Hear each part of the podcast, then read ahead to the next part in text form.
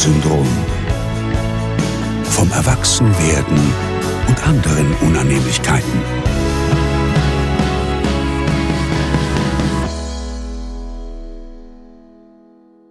Okay, habt ihr euren Prosecco aufgefüllt? Ja. Okay. Können wir jetzt anfangen, oder? Ja. Chris? Jill? Basti? Jill? Kein Marvin heute. Ich habe mir zwei andere Männer eingeladen. Marvin ist, Marvin ist heute mal aussortiert. Denn wir feiern heute ein zehn Jahre Anna und die Liebe Revival. Woo! Peter Pan Syndrom Podcast Goes Anna und die Liebe. Oder Audel. Audel, auch früher Audel gerne genannt von uns. Und früher, bevor es Anna und die Liebe wurde, sollte es ja mal heißen, aus Liebe, nee, alles nur aus Liebe sollte es heißen. Und die Kurzform davon wäre leider gewesen. Anal. Genau. und deswegen ähm, haben sie es dann in Anna und die Liebe umbenannt. Wusstest du das, Chris? Nein. Ja. Da wisst ihr mehr als ich, weil ihr wart ja, ihr seid ja die, die Schauspieler der ersten Stunde. Ja, vor allen Dingen Basti. Also ich stelle euch nochmal kurz vor. Chris Gebert sitzt hier vor mir. Guten Tag.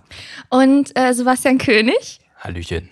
Und wir waren früher die verrückte Truppe in der Sat 1 Telenovela Anne und die Liebe. Da haben wir uns kennengelernt und seitdem sind wir befreundet. Richtig. Und wir haben ja auch, haben wir nicht auch dann in der WG zusammengelebt? Waren wir nicht die WG-Gruppe? Stimmt.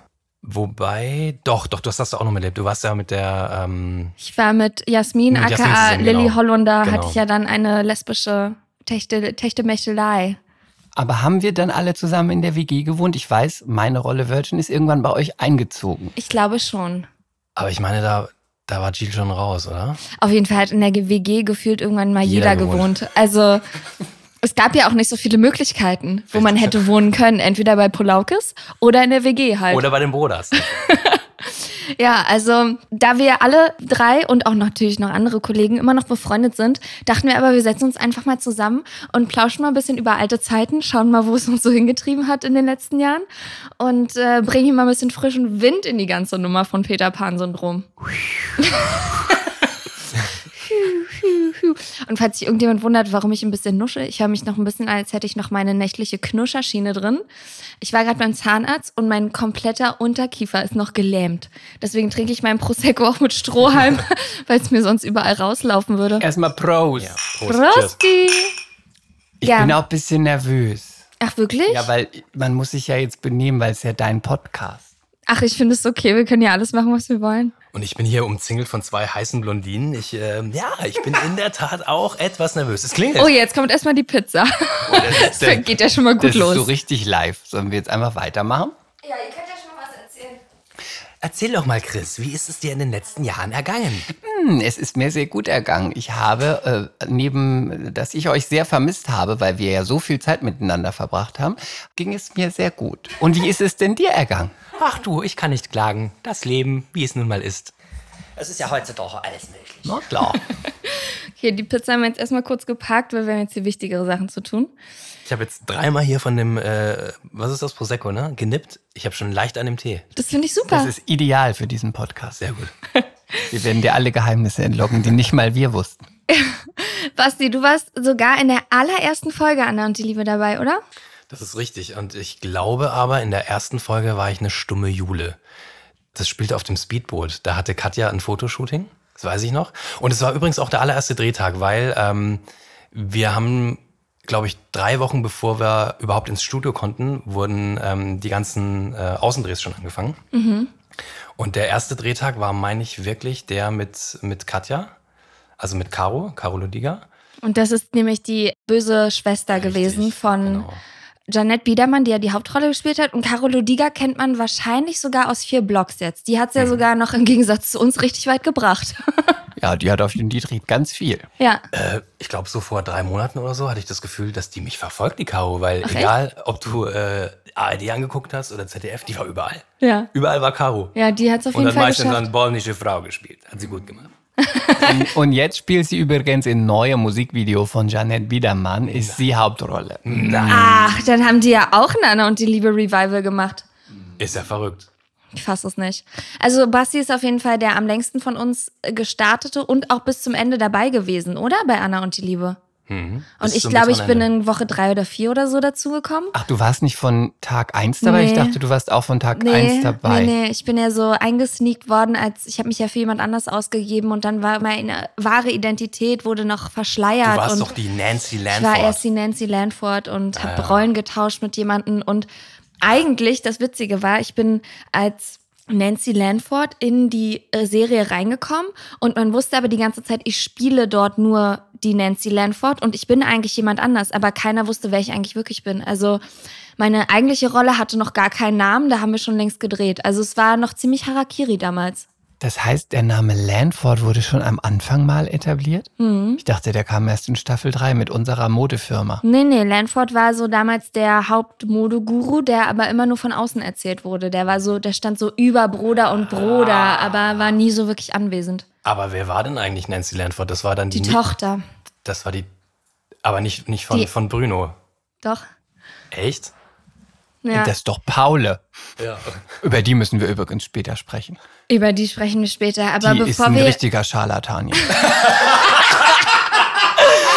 bevor wir jetzt hier zu deep, zu deep in die ganze, in die ganze Materie eintauchen für Leute, die Anna und die Liebe nicht so krass gesuchtet haben.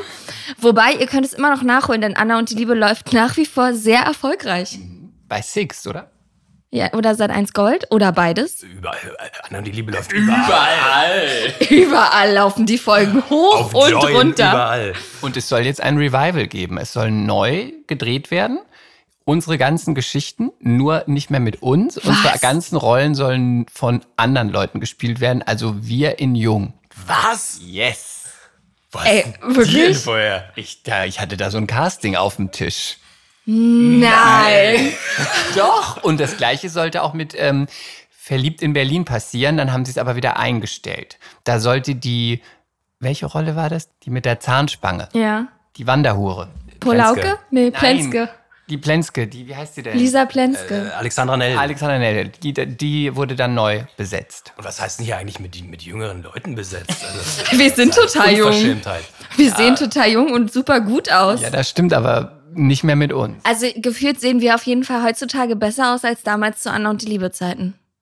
Das stimmt. Also wir haben irgendwie alle, sind wir, das Erwachsenwerden hat uns nicht geschadet, würde ich Nein, mal das so sagen. stimmt. Das, das muss man sagen. Und wir sind ja auch alle sehr schlank. Das könnt ihr nicht sehen, aber ich. Chris ist ja nicht, nämlich nicht nur Schauspieler, sondern Chris arbeitet ja auch als Model. Ja. Und da ist die nicht- Figur natürlich sehr wichtig. Ja, die ist sehr, sehr wichtig. Aber das ist sehr nett, dass du das erwähnst. Aber das mache ich auch schon einige Jahre nicht mehr. Achso, du bist so ein in Rente Ich gegangenes bin jetzt Model. ein Ex-Model, so wie äh, Claudia Carpendale Schiffer? und nee, auch das, Claudia Schiffer. Aber wie seid ihr denn überhaupt erstmal zu Anna und die Liebe gekommen? Das finde ich ganz interessant. Wo habt ihr angefangen zu denken, ich werde jetzt Schauspieler und das auch noch bei einer Vorabendserie auf Sat 1? habt ihr da nichts Besseres abbekommen? Damals, auf dem Höhepunkt meiner Karriere. nee, Spaß. Nee, ähm, Aber du warst schon ein bisschen prominent, Basti. Ja, Basti war schon prominent, als, ich, er einstieg. Als ich gegoogelt habe, bei meinem Casting, da dachte ich, ach Basti, das ist der von Viva. ja, ich war so ein bisschen semi-prominent. Ich habe, ich glaube, ich habe, glaube ich, zwei Jahre zuvor schon auf Viva moderiert. Straßen, Straßencharts, ja, ja, ja, Freunde. Mit, Mit Gülcan zusammen. der Gülli und dem Klaas. Ey, mit Klaas hast du damals moderiert? Ja, ja, Klaas Ja, war guck mal, damals, aus dem ist auch was aus geworden. Klaas ist richtig was geworden, ja. Aus Gülcan auch, die hat den Kamps geheiratet. Wir haben irgendwas falsch gemacht. Aber das wird uns wahrscheinlich im heutigen Podcast noch mehrere Male passieren, dass wir Leute auf unserem Weg getroffen haben, die es zu was gebracht haben. Und wir sitzen hier. Aber dünn. Ja, und wie kamst du dann zu dem Casting, wenn du ja eigentlich gefeierter Viva-Moderator? Also ich meine, zu Viva wollte ja damals nur wirklich jeder. Also, ja, wobei ich war da damals so, es, es gab da so so eine, ich war da so eher in der zweiten Reihe. Ne, es gab äh, Gülcan und äh, Colin. Das waren so die die zwei die Hauptmoderatorinnen, kann man sagen. Dann kam so Johanna Klum, die war auch noch mit dabei. Klaas war damals auch noch nicht so big, aber klar, der hat auch da natürlich moderiert. Das war der einzige Kerl da und ähm, ich war da noch mit dabei. Und dann kam irgendwann noch Jan Köppen. Der kam. Mola. Der Mola, der war da schon weg. Ach so, okay. Der Und war bei euch nicht auch Nova Meyer-Henrich? das war auch lange vor meiner Zeit, glaube ich, ja. ja, ja Also ja. du bist in den 90ern, ich nämlich auch. Basti, du, wann hast du bei Viva angefangen? 2006? Boah, wann waren das? Äh, ich glaube, ja. Anna und die Liebe war, glaube ich, 2009, ne? Haben wir angefangen. Ja, ich 93. 2009. Nee, 2008, oder? 2009. Nee, 2009, 2009, 2009 ja. war es. Im, ich ich glaube, im März oder so ging es los oder April. Ja, guck mal, du hast es noch alles total Ja. auf dem Schirm. Ich habe auch meinen alten äh, Laptop dabei. Es ist ein iBook und da sind noch ganz viele Fotos drauf. Kann man nachher mal reingucken von Anna Liebe. Ja, machen wir. Aber da kann ich gleich was abfotografieren. Dann werdet ihr ähm, auf Peter Pan Syndrom Podcast bei Instagram zugespammt mit unseren alten Red Carpet Fotos. Und dann hattest du dann ein Casting? Oder Ja, hat ja, man pass dich einfach direkt besetzt, weil du ja prominent bist? prominent war. Nee, ähm, meine. Und das, das war das einzige Mal, glaube ich, wirklich in, in dieser ganzen Zeit. Ich hatte tatsächlich. Soll ich mal halten? Nein. Ähm, ich hatte äh, drei richtig gute Sachen am Laufen, parallel. Und zwar äh, war ich beim Casting für Verbotene Liebe tatsächlich. Dann hatte ich ein Casting für den Tigerentenclub. Oh, cool. Hatte ich auch ein Casting. Bitte, darf ich das ganz kurz einwerfen? Ja. Gerne. Ganz kurz, sorry, weil sonst vergesse ich das. Ich hatte auch ein Casting für den Tigerentenclub und die Regieanweisung bei meinem Casting war folgende, weil ich habe es einmal durchmoderiert mit den Kindern und ich mag Kinder nicht so gerne. Das ist Aber ja ich eine dachte, super das ist- Voraussetzung. Ich brauche unbedingt einen Job. Und, dann gab es ein Kind in diesem, in diesem ganzen, äh, bei dem ganzen Casting, das hat Germany's Next Topmodel geguckt. Und das sagte zu mir, kennst du auch Gina Lisa? Mhm. Und dann sagte ich, ja, ich liebe Gina Lisa, die hat so einen großen Busen. Hast du zu ihr gesagt? Zum Kind. Dem Kind. Und sagte das Kind, ja, die hat so einen großen Busen. Dann kam die Regie zu mir und sagte, Entschuldigung, wir sind hier beim Kinderfernsehen, wir möchten bitten, darum bitten, dass Wörter wie Busen nicht fallen. Und dann habe ich das einmal durchmoderiert und dann sagten sie danach, ja, wir hätten das gerne ein bisschen weniger wie beim Privatfernsehen und etwas liebevoller. Und da wusste ich schon, ich schaffe das nicht. Oh nein, ein bisschen liebevoller. Das konntest du dir leider nicht abbringen. So, zurück zu dir. Ja, Basti. bitte, zurück Ja, zu ja, dir. Also ähm, Tigerentenclub, verbotene Liebe Genau, und? genau. Und deswegen, als dann, dann irgendwie die Anfrage kam von meiner Agentin, ja, und äh, du, wir haben jetzt noch ein Casting hier in, in Potsdam für eine neue Serie mit Janet Biedermann. Also man wusste auch noch nicht den Titel und so. Wird auf Sat 1 laufen, äh, soll ein ganz großes Ding werden, der Nachfolger von äh, Verliebt in Berlin. Und dann habe ich erst überlegt, na ja, der Tigerentenclub, das sah schon sehr gut aus. Also das, äh, Das wird auch zu dir passen. So, selbst heute noch, wie du hier sitzt mit deiner Mütze. Ganz nett einfach. Genau, und deswegen habe ich dann wirklich überlegt, okay, sollst du das überhaupt machen und so? Und du hast ja eigentlich zwei heiße Eisen im Feuer. Und wie gesagt, der Tigerentenclub, das hätte, glaube ich, auch funktioniert. Also das war ganz knapp auf jeden Fall. Ja, und dann bin ich da Bei dann. den Bezahlung, okay. Ja, und ja, Tigerentenclub. öffentlich-rechtlich, du weißt Oh, doch, ja. ey, da fließt die Kohle. Ne? Ja, heute nicht mehr, aber damals floss nur noch. Ja, nee, und dann ähm, habe ich gesagt, nee, das mache ich. Und äh, lustigerweise ähm, war ich eigentlich vorgesehen für die Rolle Lars Hauschke, die dann unser alter Freund und Kupferstecher Alexander Klavs äh, gespielt Nämlich hat. mein späterer Ehemann dann, Alexander Klavs. Das war für mich auch, das kann ich ja später mal erzählen, die, dieser Moment, als ich erfuhr, dass Alexander Klavs mein Spielpartner sein soll, war für mich auch sehr prägsam. Und das erzähle ich dann, nachdem du hier fertig bist mit deiner Casting-Story. Frau Funke, du siehst, es hätte alles anders kommen können, wenn ich Lars Hauschke geworden wäre. Ja, stimmt. Ja, verrückte Welt. Nee, auf jeden Fall. Nee, und dann kam es äh, kam's eben zu dem Casting und ähm, das fand auch nicht, also das fand schon in, in den Studios statt, aber es gab ja noch keine Studios. Und hattest du damals eine Schauspielagentur oder wie ja, bist ja, du genau, da rangekommen? Genau. Ah, okay. Über, mhm. über, über meine Schauspielagentur war das, über, über Hübchen. Und ähm, genau, und dann fand das Casting statt und es gab tatsächlich nur, bei, bei mir war das zumindest so, nur, nur eine Runde, weil normalerweise ist es ja so, du hast erstmal diese normale Runde irgendwie, ne, hast das Vorsprechen und dann wirst du nochmal ins Studio eingeladen und dann wird vielleicht auch nochmal so ein Partnercasting gemacht und so, ne? Ähm, Prominent war. richtig. Ja, weil er prominent war. Ich habe es mit meinem Talent überzeugt. nee, und äh, da kam eben dieses, dieses Casting und das habe ich dann absolviert. Und dann kam relativ schnell kam dann auch die Antwort, ähm, du bist es. Aber, Aber für eine andere Rolle. Und ich habe dann, ich glaube, keine Ahnung, da haben wir dann schon drei Monate oder so gedreht, äh, kam dann Damian zu mir, das war unser damaliger äh, Junior-Producer und meinte so, äh, ja, wir, wir haben das gesehen und äh, du warst sofort Mike Majewski. Also das, Lars Hauschke, vergiss es, du warst, wir haben dich gesehen und du warst unser Mike Majewski. Du bist heute noch in meinem Telefonbuch Mike Majewski. Wenn du mich anrufst, ruf mich Mike Majewski. an. Ja, und wenn ich bei meiner Oma bin, dann fragt sie auch immer, sag mal, wie geht's eigentlich Mike Majewski? ich finde, dass wirklich Mike Majewski passt auch viel besser zu dir als Sebastian König. Und meine Mutter fragt immer, wie geht's dem deinem Serienkollegen, dem mit den Kirschaugen? Oh.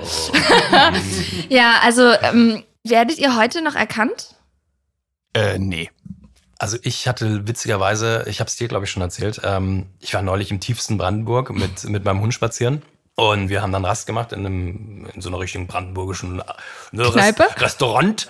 Und da kam tatsächlich Schweinshaxen? die, äh, nee, und da kam die tatsächlich an und Sie sind doch der Mike Majewski. Äh, aber, aber das ist mir echt schon lange nicht mehr passiert so. Und ich bin auch der Meinung, dass ich mich doch äußerlich, optisch ein bisschen verändert habe in den Jahren. Ne? Und Na äh, war ja. dann echt, ich war total perplex so. Ich so, ja, äh, ja. Aber ich möchte jetzt auch mal dazu sagen, für mein Ego, man kann mich auch nicht erkennen. Man hat mich ja in so unsägliche Kostüme gestopft. Ja. Ich las, lief ja mit Fischgrätenmuster, mit Hawaii-Hemden, mit irgendwelchen Palettenhüten. Man konnte mich gar nicht erkennen. Nee, Von Gott daher, sei ich bin Dank. auch froh, dass man mich nicht erkennt. Ja, also Chris war so der, der absolute Kanarienvogel bei uns bei Anna und die Liebe. Du warst die Quotentucke, Hm. der Quoten Paradiesvogel. Paradiesvogel, also alles, was ich war man. so schwul, dass eine Freundin von mir, mit der ich damals noch nicht befreundet war, als sie das damals gesehen hat, gesagt hat, der kann nicht schwul sein, weil der spielt so schwul. Der kann Ja. in Wirklichkeit Ja. nicht schwul Aber, aber sag sein. mal, hatte ich, das, hatte ich das jemals irgendwie gestört? Weil das war ja schon echt voll auf die Zwölf. Also die, die Rolle war wirklich voll auf die Zwölf. Sowohl von, vom, vom Styling her, als auch natürlich äh, vom Charakter her. Ne? Also das Styling fand ich echt unter aller Kanone. Mir als modischer Person hat es wirklich alles abverlangt, dass ich wirklich gesagt habe, du musst professionell sein, du ziehst es einfach an, es ist einfach furchtbar, es ist einfach grauenvoll, vor allem weil ja auch immer so gesagt wurde, ich komme ja aus der Modewelt. Ja, ja. Und dann dachte ich immer so, was zieht niemand an? Deine Rolle war ja quasi die Muse von dem großen Modeschöpfer damals in dieser Staffel bei Anna und Genau. Liebe. Genau. Und deswegen die Klamotten waren alle unter aller Kanone. Aber ich dachte, ja, muss, muss, muss, muss. Geld, du hast gesehen, Geld, Ich Geld. dachte, Am muss. Monatsende ist das Konto voll, da, da, da. Kohle. Kohle. Aber die Figur an sich, muss ich nach wie vor sagen, ich habe sie geliebt. Ich habe sie geliebt und weil sie auch so auf die Zwölf war und als, weil sie auch immer zu viel war und immer over the top und immer so übers Ziel hinaus und immer zu laut, das finde ich großartig. Das war die schönste, sagen wir nicht die schönste, es war die Rolle, die mir am meisten Spaß gemacht hat, ever. Weil Cool. ich alles machen durfte. Cool. Ja, das ist doch schon mal eine schöne Aussage. Ja, ich muss sagen, mir, bei mir war es damit so, ich hatte ja vorher dann schon so ein bisschen Film gemacht, aber war auch so in, in so einem Schauspielerkreis. Ne? Also mein erster Freund war ja auch Schauspieler, den kennt man heutzutage. Es ist der meistbesetzte Tatortbösewicht aller Zeiten. Und die waren halt damals so eine richtige Schauspielerklicke und die waren natürlich alle total ambitioniert, nur ernsthaftes Fernsehen zu machen. Und ich wurde dann zu diesem Anna und die Liebe Casting eingeladen und dachte natürlich, nee, das mache ich auf keinen Fall. Ich bin für höheres berufen. Aber Bin- erst mal hingehen. Ich bin aber natürlich hingegangen, weil meine Agentin hätte mir, glaube ich, auch sonst den Kopf abgerissen. Und ich war komischerweise auch vorher für eine andere Rolle gecastet worden, nämlich für die böse Schwester von der Hauptrolle von Jeanette Biedermann, also für die Caro, die dann jetzt später bei Four Blocks war. Und, oder vier Blocks. Übrigens. Wir lieben dich, Caro. Wir, Caro, wir lieben dich. Ich habe mit Caro auch äh, vor kurzem wieder zusammen drehen dürfen. Und übrigens haben, haben ja auch die Autoren, die damals Anna und die Liebe geschrieben haben, jetzt vier Blogs geschrieben. Dieselben? Dieselben. Also Die alle? Dreier-Kombo. Hanno, Hanno, Richard und noch einer. der Bob, oder? Wow. ja, also voll krass. Die haben es auf jeden Fall auch zu was gebracht. Wie ich schon sagte, das wird uns in diesem Podcast noch einige Male passieren. Genau, und ich war eben erst für die böse Stiefschwester gecastet worden und dann haben sie mich dann auch direkt, glaube ich sogar ohne zweites Casting für Lilly Rüssmann besetzt.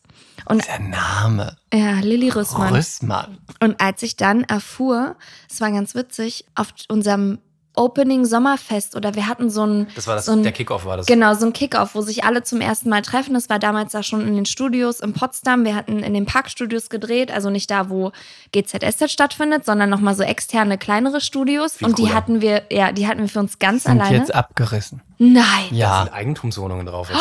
Voll traurig. Nein. Oh mein Gott, wir hätten da nochmal hinfahren müssen. Das ist ja echt Das traurig. ist ganz traurig. Ich bin da vor ein paar Wochen vorbeigefahren und dann habe ich zu meinem Freund gesagt, du musst hier sofort anhalten. Hier habe ich Anna und die Liebe gedreht. Und er war so völlig, äh, was? Und dann bin ich da ausgestiegen und dann stand ich vor dieser Tür, wo man eigentlich reingeht und sagte, hier waren mal die Parkstudios. Hast Oh du geweint? nein. Ich habe nicht geweint, aber ich sah so in Aber meinem traurig. Ich sah so in meiner Retrospektive, wie ich da rauskam und Massen von Fans von mir alles Ja. wollten und ich es nicht gegeben habe. und alle, Sch alle Schlüpfer auf dich geworfen haben, wie es ja eigentlich immer war, wenn wir die Studios verlassen haben, standen ja Massen von Fans vor den Studios. Ich habe gesagt, ich kann nicht. Ich muss Ja, mich erst sorry, ich muss hinlegen. gehen. Ich muss mich erstmal frisch machen. Ähm, ja, auf jeden Fall in diesen Parkstudios. Untenrum. Ja, untenrum auch. Die jetzt anscheinend nicht mehr existieren. Da hatten wir damals dieses Kick-Off, Warm-Up nennt man es auch in so einer Ist Schau. Janette aufgetreten. Janette ist nicht. Oh, die, doch, ist bei einem aufgetreten. Sommerfest ist sie mal aufgetreten, ja. Mal bei einem Sommerfest. Ich weiß nicht mehr, wie es beim Kickoff war. Auf jeden Fall kamen die, wir hatten so Schauspielcoaches auch, die mit uns dann immer die Szenen vorher geprobt haben und so, weil man am Set ja sehr, sehr wenig Zeit hat, um das Ganze dann wirklich auch zu spielen. Da muss ja alles äh, wie geschnitten Brot gehen. Deswegen hatten wir mal einen Probentag, wo wir dann eben mit Schauspielcoaches schon die schwierigen Szenen in Anführungsstrichen geprobt haben. Und diese Schauspielcoacherin kam auf mich zu und meinte, ah, hast du schon gehört? Voll cool, mit wem du dann drehen wirst und so, wer dein Partner ist. Und ich so, nee, wer denn? War schon voll aufgeregt, weil ich dachte, okay, also du arbeitest ja sehr eng mit demjenigen zusammen. Ihr werdet euch auf jeden Fall küssen, ihr werdet euch halbnackt sehen, ihr werdet äh, sehr viel Zeit miteinander verbringen. Und dann sagte sie, Alexander Klavs. Ich so, gar nichts. Ich erstmal gar nichts gesagt. Mir ist sofort schlecht geworden. Sie so, der von Deutschland sucht den Superstar. Ich so, ich weiß, wer Alexander Klavs ist.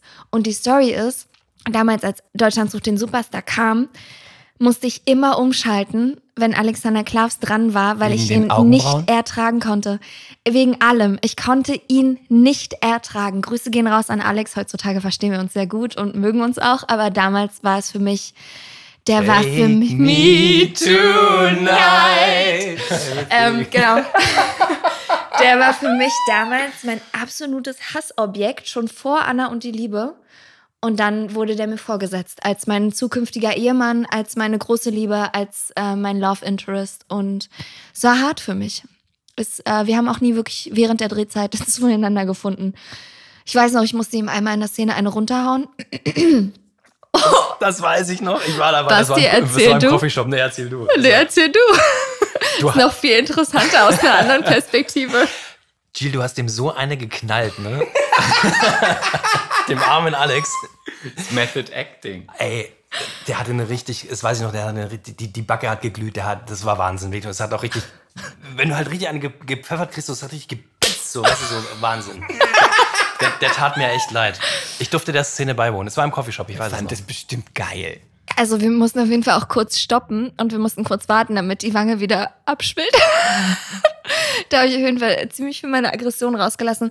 Ja, aber wie gesagt, dann. Hinterher wart ihr ein Herz und eine Seele. Ja, dann, als wir dann nicht mehr miteinander gedreht haben, mochten wir uns dann auch. Und ich habe im Nachhinein irgendwie auch gedacht, vielleicht brauchte ich auch diesen Abstand, diesen emotionalen und musste ihn auch einfach scheiße finden, weil wenn du ein Paar spielst und das eben nicht nur mal in einem Film für drei Monate, sondern mit jemandem über Jahre und wir haben ja locker zwei Jahre ein Paar gespielt und ich habe den, ich hatte damals ja eigentlich auch einen Freund, mit dem hatte ich eine Fernbeziehung. Gefühlt habe ich Alexander Klavs öfter geküsst als mein Partner. Und wahrscheinlich war dann irgendwie bei mir so ein Moment, wo ich so dachte, ich muss mich da so krass davon distanzieren. Wir haben so gut wie kein Wort am Set miteinander geredet. Es war, ja, es war für ihn, glaube ich, eine sehr angespannte Stimmung. Zumal es auch ja, super fies von mir war, weil er ja ein absoluter Kamera, also Schauspiel-Neuling auch war, ne? Der hat noch nie vor einer Kamera gestanden und für ihn war das alles irgendwie das erste Mal und ich habe ihn halt einfach, ich würde schon sagen, gemobbt. Ich denke, ich habe ihn gemobbt. Das möchtest du heute sagen, ja? Du hast ihn wirklich gemobbt. Ja, an dieser Es war Stelle. Mobbing. Es war Mobbing und Kein Alexander. Klavs an dieser Stelle. Alex K. Superstar. ich entschuldige mich hier nochmal aufrichtig bei dir, obwohl ich das, glaube ich, in einigen betrunkenen Situationen schon getan habe. Aber aus dir ist auch was geworden. Sag mal ganz kurz nochmal, äh, wird Marvin dann auch so ein bisschen Anna und die Liebe, dieses Gesäusel drunter liegen? Dieses Ähm, Das würde können wir gerne, sehr, können würde wir ich an dieser Stelle, Anfang würde ich mir das sehr wünschen. können wir an er- dieser Stelle gerne rausgeben an Marvin, der dann später das Ganze hier nochmal fertig Ja. produziert. Ähm, bitte an dieser Stelle Rosenstolz, ne? Rosenstolz einblenden. Ne, wir können ja leider nicht das Originallied nehmen, aber Marvin wird dann zu Hause mit dem Keyboard Darf und man nicht so ein paar Sekunden, sind die nicht immer GEMA-frei? Kann sein. Aber ich, äh, Marvin könnte es auch einfach, er spielt kann's ja summen. Instrumente. Ja, ja, genau. Nee, er spielt ja Instrumente. Er kann das ja einspielen mit Gitarre. Spielt er auch Geige? Ist es nicht Klavier. Geige am Anfang? Also das würde ich mir auf jeden Fall sehr wünschen. Ich so auch, zum, vor allem, weil ich ja auch mal im Vorspann war. Richtig, ja, ich auch. Ja, also ich war nie im Vorspann. Ah, sorry, not sorry. Denk mal drüber nach. Ja, dafür habe ich jemanden vorm Ertrinken gerettet. Ich habe einen Brand überlebt. Und mit einer Frau Ich rumgemacht? habe mit einer Frau rumgemacht. Ich habe geheiratet. Du warst eigentlich damals schon das, was man heute Diversity nennt und überhaupt, du hast das alles vorgelebt. Ja. Ja. Ja. Ich bin eigentlich ein Role Model für eine ganze, für eine ganze Generation. Oder? Seht ihr mich etwa nicht so? Äh, doch, doch, doch, doch. Ich weiß noch, als ich dich das erste Mal gesehen habe, da war ich neu und du hast in irgendeinem Raum Text geprobt mit unserem Coach. Und das Fenster war auf, die Tür war auf und das Fenster war auf und du warst am Fenster und hast geraucht. Du hast montags geprobt und hast geraucht und hast irgendwas gesagt, weißt du, ich weiß es nicht mehr, aber es war relativ knapp. Es war sowas wie, ich empfinde jetzt was, sowas wie, ah, interessiert mich doch nicht. Aber es war nicht der Text, es warst Oh. du. Und dann habe ich reingeguckt und dachte, wer ist die? Die ist eine richtige Bitch. Ich möchte so sein wie sie und ich möchte mich mit ihr anfreunden. Ja, das schlägt in die Kerbe, die wir hier beim schlägt in die Kerbe, die wir hier beim Podcast schon öfter mal angesprochen haben, nämlich, dass ich im, im ersten Moment eine sehr unbeliebte Person bin, von der jeder denkt, dass sie eine richtige Ziege und arrogante Kuh ist. Aber das hat mir imponiert. Ich wollte gleich so sein wie du. Ach, super. Guck mal, hat auch was Gutes. Ja. Wie hast du mich so empfunden, Basti? Ähm, der Ton. Ja, hast du mich so Und Basti, wie hast du mich so empfunden? Ja, also, ähm, nee, ich, ich kann mich noch erinnern, wir, wir haben uns direkt connected und ich meine auch, dass das beim, beim Kickoff war. Und wir sind dann auch zusammen mit der S-Bahn zurückgefahren. Wir, wir äh, haben ja damals beide in Friedrichshain gewohnt. Aber wir Und- sind nicht in dieselbe Wohnung zurückgefahren. Obgleich, obgleich ich danach noch einige Male bei dir übernachtet habe. Oh ja. Aber da können wir später vielleicht nochmal drauf zukommen. Aber ja, okay. Und da haben wir uns schon gut verstanden. ja, aber das war gleich irgendwie auf so einer kleine Schwester, großer Bruder-Ebene irgendwie. Weißt du, was ich meine? Wobei ich natürlich der große Bruder und schon Ja, die kleine richtig. Schwester Das ist richtig. Das ist richtig. Ja, Hast ja auch immer noch so, ja, nee, alles gut. immer Äh, noch den Bart, ja. meinst du? immer noch mehr Bart als du. Richtig. Nee, genau. Und ich, ich weiß noch, dass wir, und die, die S-Bahn-Fahrt ging relativ lange. Ja, nach ich glaub, Potsdam 40, 40 raus. Minuten, 45 Ja. Minuten oder so. Und äh, da war gleich klar, dass ich die Frau Funke ziemlich gerne habe. Und deswegen heiße ich bei dir ja auch, du hast ja einen ganz speziellen Namen für mich erfunden. Meinst du Fioruncula? Ja, Furuncula, Fioruncula, äh, ja, ja. alles was, mit, so alles, was mit Furunkel zu tun hat, bin ich. Ja, naja. Genau, und dann haben wir eine wunderschöne Zeit bei Anna Liebe verbracht. Ich muss sagen, dass ich immer noch sehr wehmütig und herzergriffen an die Zeit zurückdenke, weil es war wie ein Ferienlager. Und ich habe danach nie wieder einen Dreh erlebt, der so war, wo die Menschen so waren, wo wir haben auch noch mal ein Anna und die Liebe Revival Meeting irgendwie gehabt, vor, bevor Corona losgegangen Ja, ist, glaube ich. Genau. Das habe ich so ein bisschen mit angeleiert und alle nochmal angeschrieben und es waren auch einige da. Und alle, die dort waren, haben gesagt, sie hatten danach nie wieder so eine Dreherfahrung wie bei Anna und die Liebe. Und es war wirklich was ganz Besonderes. Also ich muss das auch sagen. Das war mitunter, beruflich gesehen, die schönste Zeit in meinem Leben. Und ich bin da Das kann ich genauso aussagen. Und ich bin da wirklich immer gerne hingegangen. Also äh, auch wenn du morgens irgendwie um 7 Uhr war, glaube ich, die früheste Maskenzeit, die du haben konntest. Das hieß natürlich dann auch 5.30 Uhr äh, aus den Federn. Äh, ich bin da nie schlecht gelaunt oder irgendwie vergrätzt oder oh, kein Bock hingegangen. Oder auch, es gab ja auch Tage, da hast du irgendwie morgens das erste Bild gehabt und dann hast du irgendwie keine Ahnung, von, von 7 Uhr bis, bis 8.30 Uhr oder so äh, gearbeitet, dann hast du erstmal Pause gehabt bis 14 Uhr und so. Es war immer alles cool und weil einfach die Menschen so toll waren. Und das war, auch wenn sich das schmalzig anhört, tatsächlich wie eine Familie. Und das war so ein eigener Kosmos und ähm, ich bin da immer gerne hingegangen. Und ganz besonders intensiv, finde ich, war das bei der ersten Staffel, auch mit den Leuten, weil das alles auch noch so neu war und wir haben das angeschoben und dann lief es ja am Anfang nicht so gut, dann ist es noch enger zusammengewachsen. Und auch dann, als der Chris und so gekommen ist mit der, mit der dritten Staffel, ähm, war das auch wieder ähnlich wie bei Staffel 1, muss ich sagen. Ähm, ja, war eine tolle Zeit, die ich nicht missen möchte, die mich sehr geprägt hat. Viel gelernt, auch über mich ja, selbst. wahnsinnig viel gelernt hat man. Und äh, einfach tolle Menschen, tolle Begegnungen gehabt, ja. Möchte ich nicht missen. Sag du doch mal, Chris, wie bist du eigentlich überhaupt zum Schauspielen, Modeln, Anna und die Liebe? Ah, ich meine, du bist ja, du bist ja auch ein LA-Girl. Und was, was, nee, nee, jetzt erzähl das mal. Dann frage ich auch noch was. Ah, jetzt erzähl erst mal. Ich wollte erst noch mal kurz äh, sagen, ich kann es genauso unterschreiben. Ich bin, ich hasse es früh aufzustehen. Ich bin aber in der Anna und die Liebe Zeit selbst um 5.30 Uhr, ist jetzt sehr schmalzig, aber mit einem Lächeln aufgestanden und habe mich gefreut, dass ich Ja. zur Arbeit fahre. Und am Wochenende bin ich immer erfüllt und glücklich nach Hause gegangen, habe den Text gelernt brav und habe mich Ja. schon sonntags wieder auf montags gefreut. Ja. Aufs Drehen, auf die Kollegen, auf das Studio, auf Set, auf alles. Deswegen äh, kann ich das genauso unterschreiben. Das war mit beruflich gesehen auch die schönste Zeit in meinem Leben. Ja.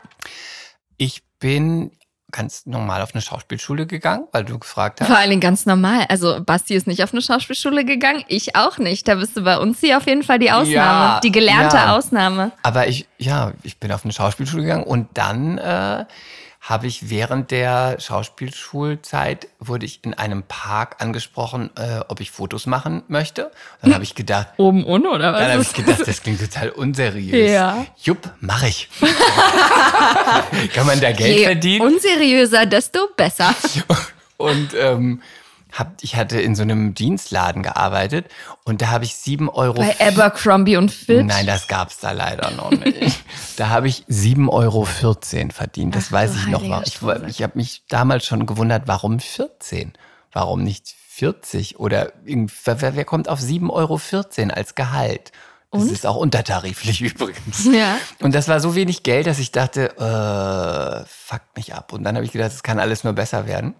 Und dann habe ich da Fotos gemacht und dann hat sich das so ergeben. Und dann habe ich meine Schauspielschule, habe ich den Job geschmissen und habe dann meine Schauspielschule mit Modeling verdient und bin dann durch die Welt gereist und war dann in den Ferien immer in, äh, in Mailand oder auch in London und ähm, hab dann so ein bisschen Geld Mrs. Worldwide.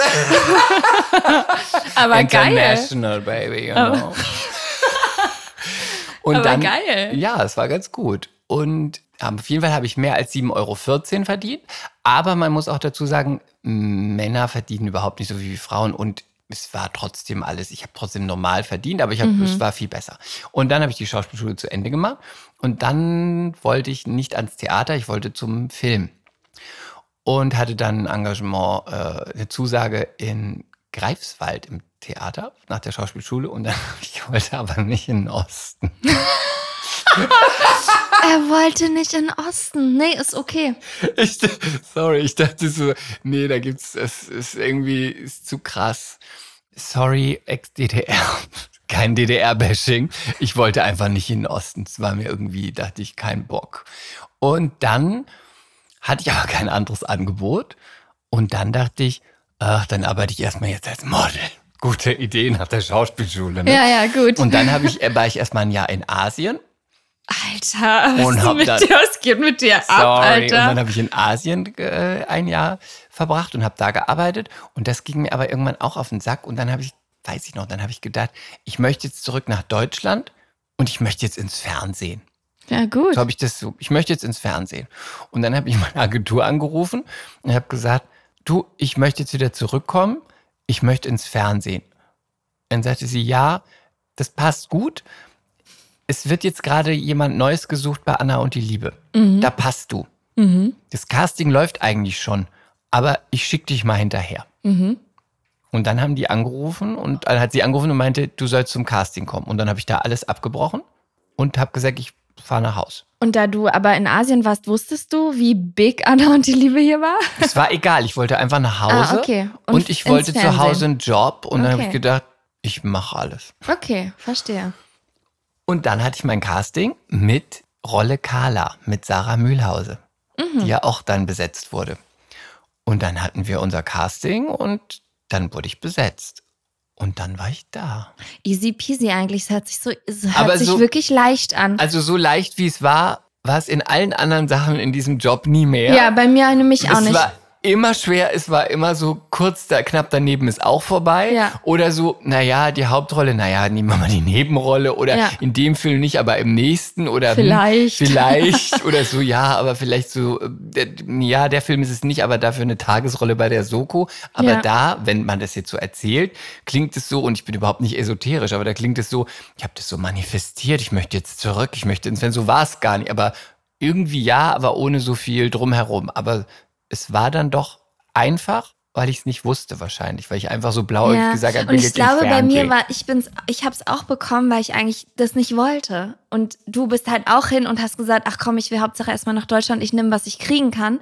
Und Basti, du hattest auch noch andere Eisen im Feuer. Bei mir war es ähnlich, ja. Das heißt, du hättest auch sagen können, naja, irgendwie Tigerentenclub wäre auch geil gewesen. und ich wollte da ja gar nicht hin eigentlich. Ich wollte gar nicht zum Anna und die Liebe Casting. Also von daher ist es wahrscheinlich, war, hatten wir einfach, wir mussten genau dahin kommen, um heute hier zu sitzen. Schicksal, ja. Und was heißt es jetzt? Heißt es jetzt für uns, dass man daraus lernt, dass man, dass einem alles scheißegal sein soll, dass man es dann besser hinkriegt? Oder ist es nicht, kann man es nicht faken? Weil wenn man es faked, glaube ich, klappt es immer nicht. Nee, ich glaube, man kann es nicht faken. Ich glaube, es muss dir wirklich egal sein, um dass du auch so eine gewisse, so eine Attitude irgendwie auch eine mitbringst. Wurstigkeit, Ja, Wurstigkeit. Wurstigkeit. Man sagt auch ein polite fuck you.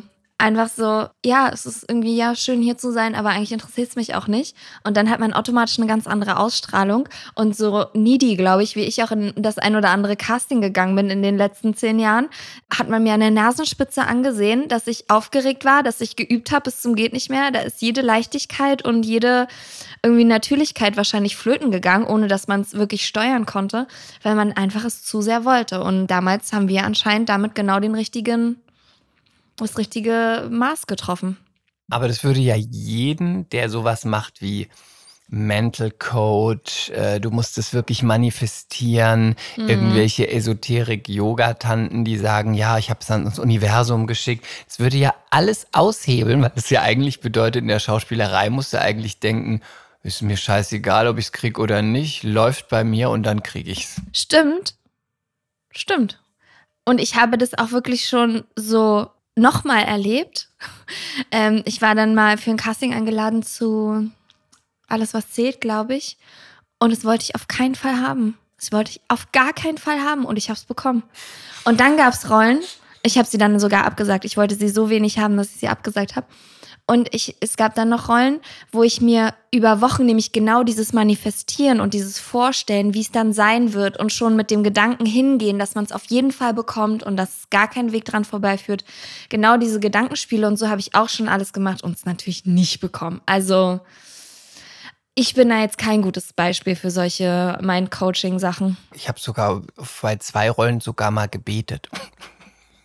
Ich habe sogar im Bett gelegen und habe Zu gebetet. welchem Gott genau? Zu Gott. der da ist. Der da eben Egal so welcher ist das im ist, Himmel. der sollte, mir das, der sollte mir da helfen. Hat nicht geklappt. Ja, hat nicht geklappt. Ich habe auch gesagt, ja, normalerweise spreche ich nicht so oft mit dir, aber jetzt wäre es ganz wichtig für mich. Könntest du doch mal machen, sei kein Frosch. Aber hat nicht geklappt. Äh, ja. ja, hat er sich nicht überreden lassen. Nein. Ja, ich äh, werde heutzutage immer noch angesprochen. Es mag daran liegen, dass ich einfach immer noch genauso jung und wunderschön aussehe wie damals. sweet und super sexy. Aber ich werde so meistens bei in so einfachen Momenten angesprochen, zum Beispiel beim Brötchen holen oder so, wo du dich auch nicht gut fühlst. Also wo du auch, wo ich so Brille, fettige Haare, Jogginghose, also eher im Alltag angesprochen. Und es passiert mir eigentlich auch noch relativ häufig. Viel, aber eher, ich kenne dich irgendwoher. Und da hatte ich mir mal eine Zeit lang angewöhnt, auch einfach dann mir was auszudenken oder dann auch eben zu leugnen. Also bist du nicht die von Anna und die Liebe und dann habe ich es geleugnet, weil es eine Zeit lang ja wirklich Anna und die Liebe auch so bekannt war, kann man ja ganz ehrlich sagen, dass ich mich davon auch in meiner Privatsphäre gestört gefühlt habe. Es hört sich jetzt schlimm an, aber es war eine Zeit lang wirklich so und da hatte ich so einen Schlüsselmoment. Da war ich mit meinem damaligen Freund in Stuttgart feiern, habe meinen 21. Geburtstag gefeiert, völlig besoffen äh, mit einer Krone. natürlich. natürlich mit einem kurzen Kleid, absolut blondierten Haaren und einer Krone im Club in Stuttgart, völlig besoffen bis zum Rand, schon barfuß, weil ich nicht mehr auf hohen Schuhen laufen konnte. Und dann kamen die Leute an und haben von mir Fotos gemacht einfach und haben mich be richtig belegt und wollten so, haben einfach gefilmt auch und so. Und da habe ich zum ersten Mal realisiert, dass nicht nur Leute das gucken, die ich kenne, und dass es auch nicht nur Leute in Berlin gucken, sondern dass das Leute in ganz Deutschland gucken und dass du ganz weit weg von zu Hause sein kannst und trotzdem sehen die dich jeden verfickten Abend im Fernsehen und erkennen dich sofort und du kannst dich nicht mal verstecken. Das dauert eine Millisekunde. Und das hat mir dann richtig Angst gemacht, weil ich so richtig gemerkt habe, dass es irgendwie groß ist. Also größer, als ich es gefühlt habe. Oder wenn man mitten dabei ist, dann hat sich irgendwie nicht so groß angefühlt, wie das gespiegelt zu bekommen, dass auf einmal Leute in der Bahn ihr Handy rausgeholt haben, auf einmal Videos und Fotos von dir heimlich gemacht haben und so. Ist ja schon unangenehm. Da will ich nicht Britney Spears sein, sage ich euch ganz ehrlich. War, ähm, warst du betrunken? Ich war in, auf jeden Fall war ich betrunken. Dann war das dein, es ist ja dann dein Naddelmoment gewesen. Definitiv. Betrunken und dann machen die Leute von dir Videos. Definitiv. Das war mein Nadelmoment, ja. Also ich muss sagen, ähm, ich kannte dieses Erkanntwerden ähm, so ein bisschen von, von Viva. Da war das schon damals so, dass gewisse Orte einfach schwierig sind. Also wenn du damals zum Goldenen M gegangen bist oder äh, zu einem sehr bekannten... Das McDonalds. Darf man das sagen? Das kennt Chris natürlich nicht. Chris kennt McDonalds nicht, weil Chris ist schlank. Richtig. Ich liebe Mac, ist cheesy. Also wenn man zum Mac gegangen ist oder Burger King oder was auch immer oder man ist äh, zu... Und danach erbricht er sich. Und alle lachen. Nein, mit Bulimie ist nicht zu spaßen, Leute. Die Speiseröhre ist keine Einbahnstraße. Vor allem, wenn man getrunken hat. Ein Lieblingszitat von mir. Wer hat's gesagt? Nadel. Victoria Beckham. Ach so. Okay, ja, also bei McDonalds konntest du dich oder, nicht blicken oder wenn, lassen. wenn du so zum H&M gegangen bist, dann war das schon immer so ein bisschen äh, schwierig. Schon das, also die Unterschicht, das Klientel der Unterschicht. Oder wenn man am Kudamm irgendwie unterwegs war, das war äh, auch zu Viva-Zeiten so ein bisschen schwierig. Dann danke. Chris hat gerade den restlichen, den restlichen Sekt auf, aufgeteilt. Und Basti hat genauso, als wenn man so Ein einmal reinspucken würde. Genauso viel hat er noch bekommen. Spuckerest ist das Wir haben noch Wein, es ist okay, reg Alles dich gut. nicht auf. Ja, meine Lampen sind eh schon leicht an. Kann dir das davon reinschütten, wenn du Ja, willst. danke, lass mal.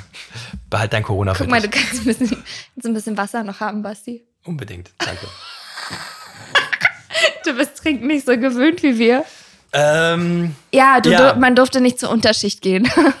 äh, was wollte ich sagen? Ja, genau. Nee, auf jeden Fall. Ähm, und das hat natürlich extrem zugenommen dann mit Anna und die Liebe, das erkannt werden und dann halt nicht nur irgendwie äh, die Alpha-Kevins und die Sandys auf der Straße, sondern eben auch, äh, da kam dann auch mal eine Mutti und hat gesagt, ach, der Majewski.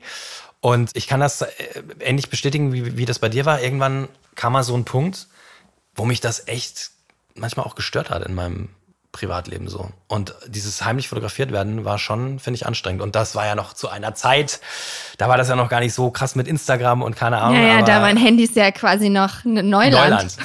Hatte man noch das Nokia 3311.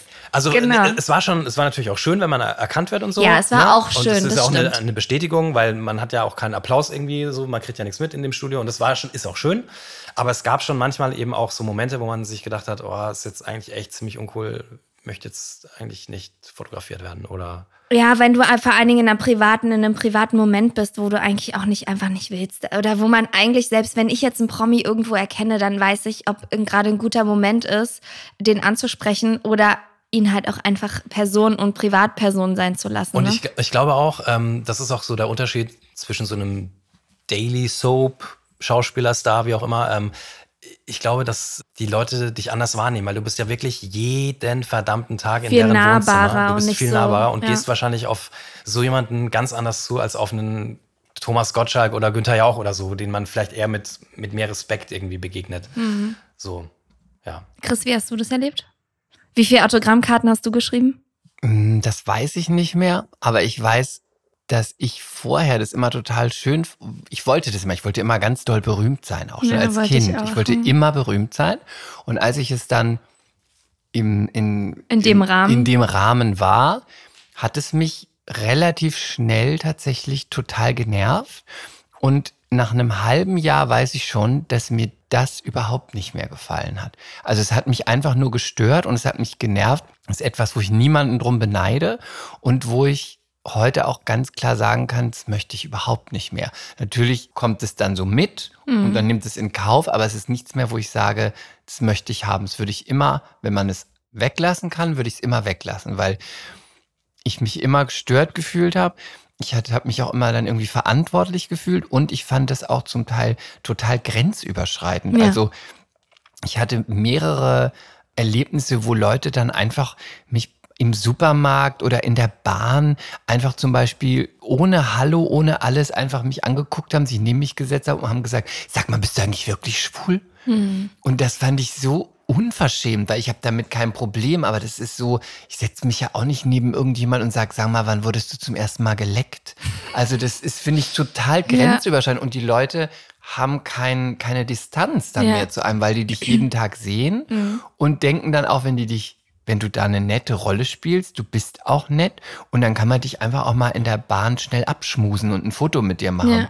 Und Und vor allen Dingen auch so nah sein und auch anfassen und so, ne? Das ist, Wobei, wobei ich muss sagen, wenn, wenn die Leute einen angesprochen haben, fand ich das immer wesentlich angenehmer, als wenn du wirklich äh, heimlich irgendwie abfotografiert wurdest. Und das kriegst du ja auch mit. Oder wenn Ja. die irgendwie über dich sprechen, aber in so einer Lautstärke, dass du es auf jeden Fall mitkriegst. Das ist doch der Ja, ja, genau, nicht. genau, doch, genau, doch, doch. genau. Das fand ich super unangenehm. Es gab aber auch Leute, die es wirklich nett gemacht haben. Genau. Ne? Also das darf Ja. man jetzt auch nicht Nein, vergessen. nein. Ich kann mich noch an so krasse so Fantage, Anna und die liebe Fantage. Da, wurden, da wurde das am Berlin, der Potsdamer Platz, gesperrt. Das, Das war so krass, also ey. wirklich, der Potsdamer Platz, da wo, das, da wo die ganzen Hollywood-Premieren stattfinden, bei diesem IMAX-Kino. Nennt sich das IMAX? Im Sony Center. Sony Mhm. Und da wurde komplett der Potsdamer Platz gesperrt und da sind die Leute mit Doppelstockbussen angekarrt worden. Da gab es Securities. aus dem ganzen Land. Aus dem ganzen Land. Da gab es Securities, da gab es Absperrungen. Das war alles von vorne bis hinten getaktet. Wir hatten vorher Styling, Maske, bla bla bla, Fotocall, Pressecall. Dann haben wir unsere Autogrammkarten schon vorbereitet. Die mussten alle schon vorgeschrieben werden. Und dann wurden die Leute stundenlang von früh bis spä am späten Abend nach und nach bei uns durchgeschleust. Jeder hat dann eine Autogrammkarte bekommen, manche auch ein Foto, wenn sie also nett es war ein waren. ganz langer Tisch. Ne? Es war Genau, es war ein ganz langer Tafel. Tisch. Wir saßen alle nebeneinander. Jeder hatte seinen Stapel Autogrammkarten vor sich zu liegen. Und dann sind die Leute da voreinander hergelaufen und jeder hat sich dann seine Autogrammkarten mitgenommen. Und da weiß ich noch, da hatte ich eine Sehenscheidenentzündung in meiner rechten Hand vom Unterschreiben. Und das, das, das gab es ja zweimal, ne? Wir hatten zwei äh, von diesen Achso. Sehen, Sehenscheidenentzündung hat nichts mit der Scheide an sich zu tun. Nein. Ja, ich wollte nur kurz, ich weiß mal ja nicht, wie du aufklären. unterschreibst.